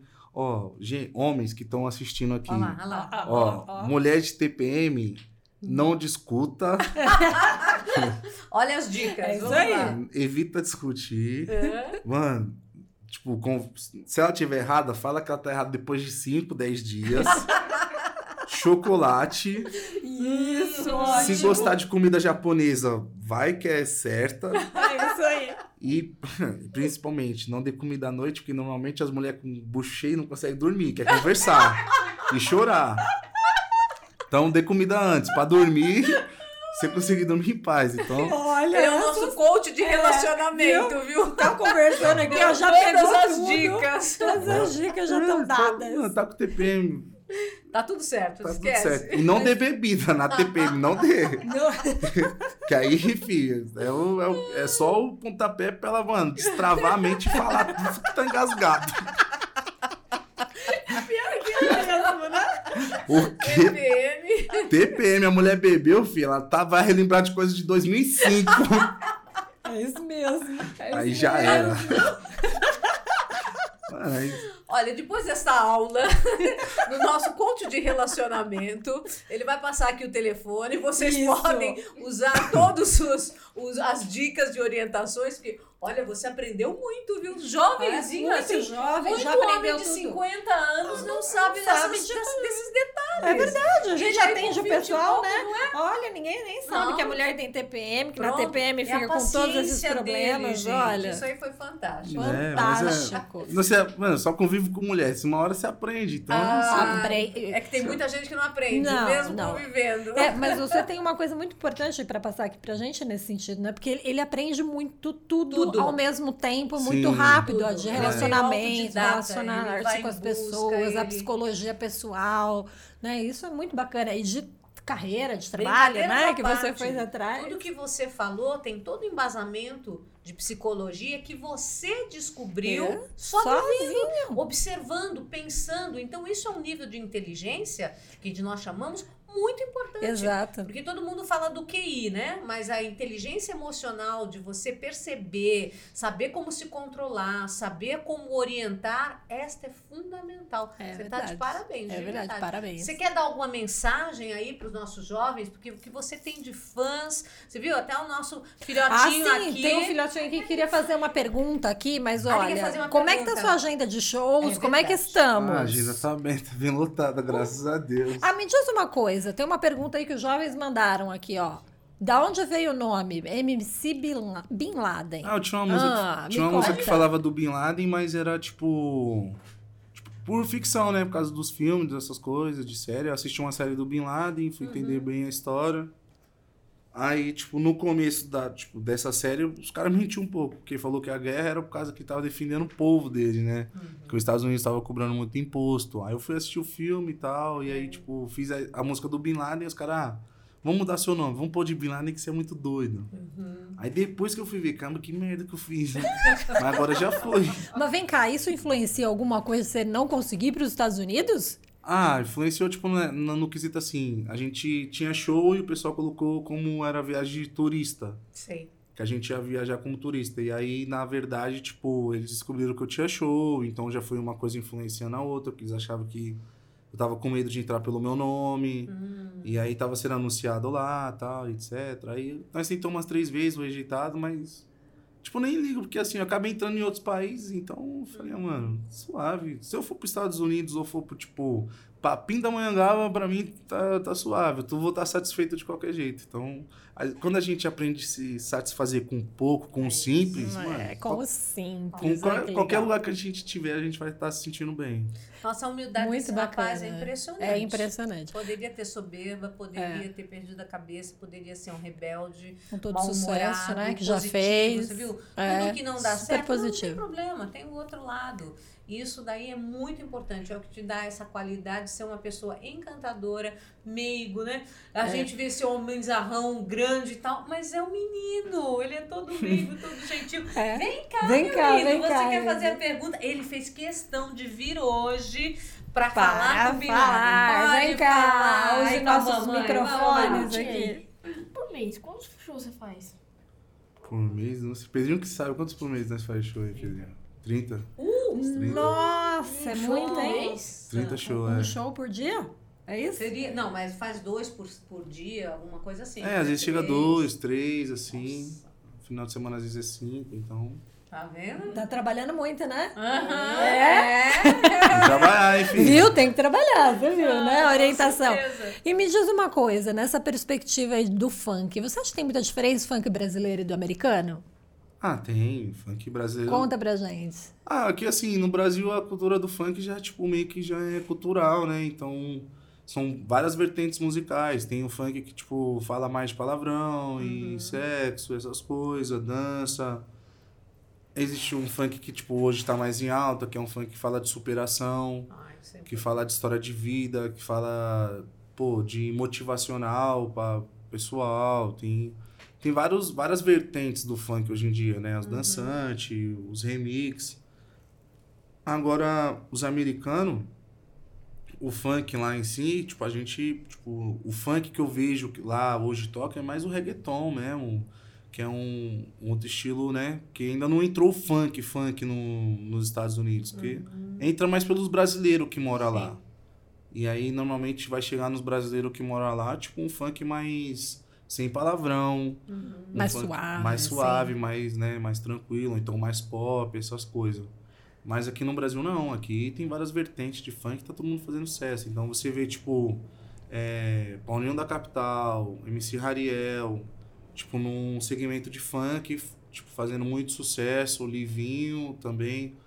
É, e você vê outro segmento, tipo, dentro do funk também, tipo GW, é, deixa eu ver, GBR, e tipo, da, do- da outra ponta tem Luísa Sonza, tem Kevin Cris, tem Pose, tem, tipo, deixa eu ver, Pocahontas, Anitta, então são muitas vertentes. Você, um dia nós sentar pra entender o funk, você vai ficar louco, você vai falar, mano, cada funk é um- uma vertente, um público, um estilo, e tudo enche casa e o pessoal Incrível. E, e- e- e é tudo na amizade ou tem muita treta, muita competição dentro do funk, até por tantas vertentes assim que você está colocando? Assim, treta, algumas tem umas tretinhas.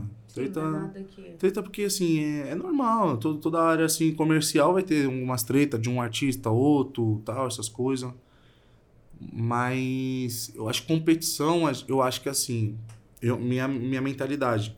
A competição, ela já existe quando você entra no mercado que tem outras pessoas também querendo a mesma coisa que você quer, o sucesso.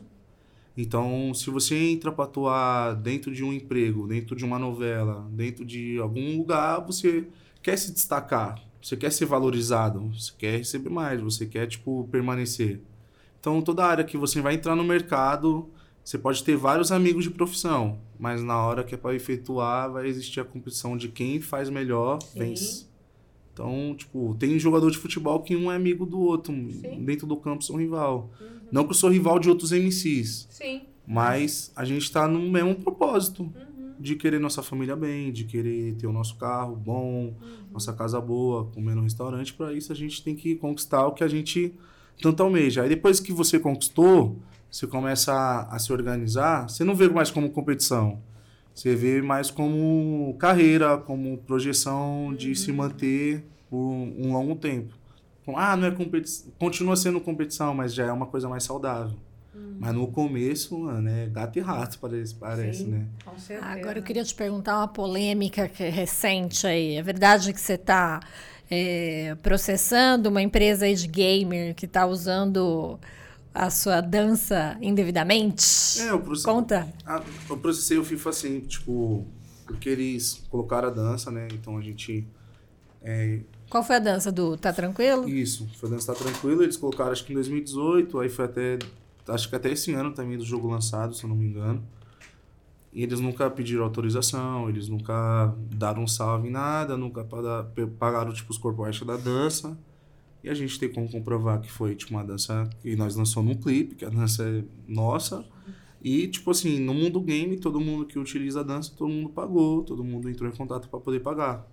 Só eles que não. Então, tipo, teve gente que até achou bizarrice da minha parte querer fazer isso daí, sendo que é, não tô querendo se aproveitar de nada. Tipo, já tinha essa mentalidade já faz um tempo, só que eu precisava me organizar com, tipo, a equipe de advogado que, né, e entender, tipo, para dar uma atenção sobre o caso. Então, e não é só eu que estou processando, tem outras, outras pessoas que também estão processando por direito de imagem, etc. O FIFA. E umas pessoas falavam, ah, ele quer hype por causa disso, ele quer fazer isso para gerar polêmica, para fazer isso, fazer aquilo. E na verdade nem quero, mano. Se eu quisesse, eu, tipo, a gente soltava em várias páginas, a gente pagava pro pessoal falar, para anunciar. Mas não, a gente só quer o que é nosso. Então surgiu a oportunidade de nós falar, nós acabamos falando no podcast e tal, essas coisas.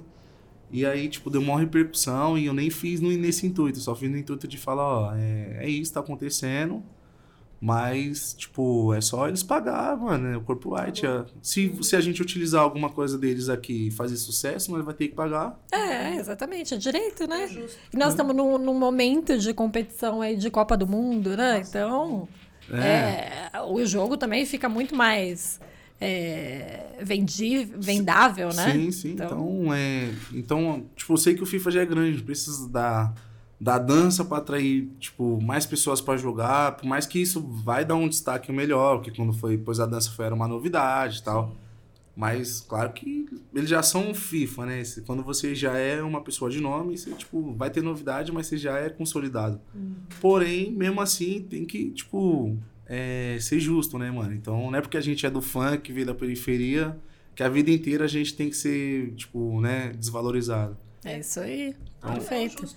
Ah, tem outra polêmica também que mandaram aqui pra gente. É verdade que você estava se candidatando ou ia se filiar ao Partido Verde? Conta pra gente. Não, não, tô. nem, nem quero me envolver. Nem tá quero. envolvido com política? Não, não. E olha, que, e olha que eu aprendi muito sobre política, mas eu falo bem pouco, até pra não gerar polêmica. Eu nem gosto de gerar muita confusão. Eu gosto de causar confusão, assim. Às vezes uma pessoa vota no Lula, outra pessoa vota no Bolsonaro. Aí eu faço as pessoas, nesse momento que estão próximas da outra, acabar discutindo e sair do meio. Faço isso direto. Deixa é que eu o gosto. É, mas, falo, mas faço por uma boa causa, né?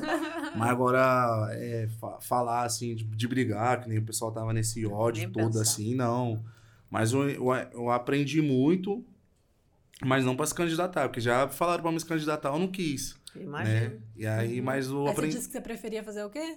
Comer um um- uma bolachinha, um biscoitinho. Mas é bom a gente aprender, né? Claro. Tipo, é bom a gente entender de algumas coisas, Com até pra não. certeza. Pra nós não ficar que de chapéu, né? Sim, com Mas. certeza.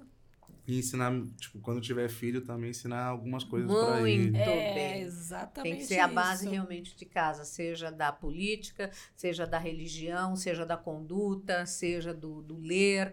Tudo é a base de casa, é muito importante. Sim, e que sim. bom que você encontrou essa base. Fico muito feliz. Tanto Exatamente. internamente como assim ao teu redor, num ambiente em que você tem, graças a Deus, essa família linda.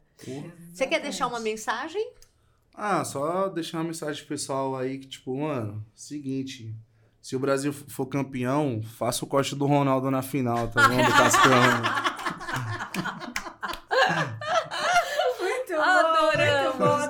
Olha, queremos agradecer imensamente É, a tua presença. Foi demais. maravilhosa. Estávamos aqui aguardando ansiosamente. É verdade. E obrigada, porque realmente você falou coisas muito profundas e interessantes. Tenho certeza que muitas pessoas não conheciam a fundo esse lado e você teve essa oportunidade de mostrar que você conseguiu transformar situações difíceis não em trauma, não em mal. Você fez ao contrário, a superação. Exatamente. Parabéns, viu? Ressignificou e muito obrigada por ter aberto seu coração aqui pra Aqui. gente, né? Porra, não. Eu quero. quero...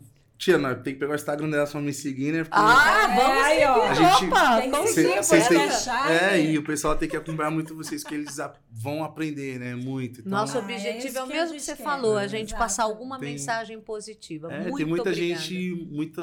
Eu vejo muita manipulação, né? Então acaba. A pessoa usa muita informação pra não ensinar, pra não evoluir, pra Exato. amadurecer. Então. Exatamente Às vezes isso. a pessoa.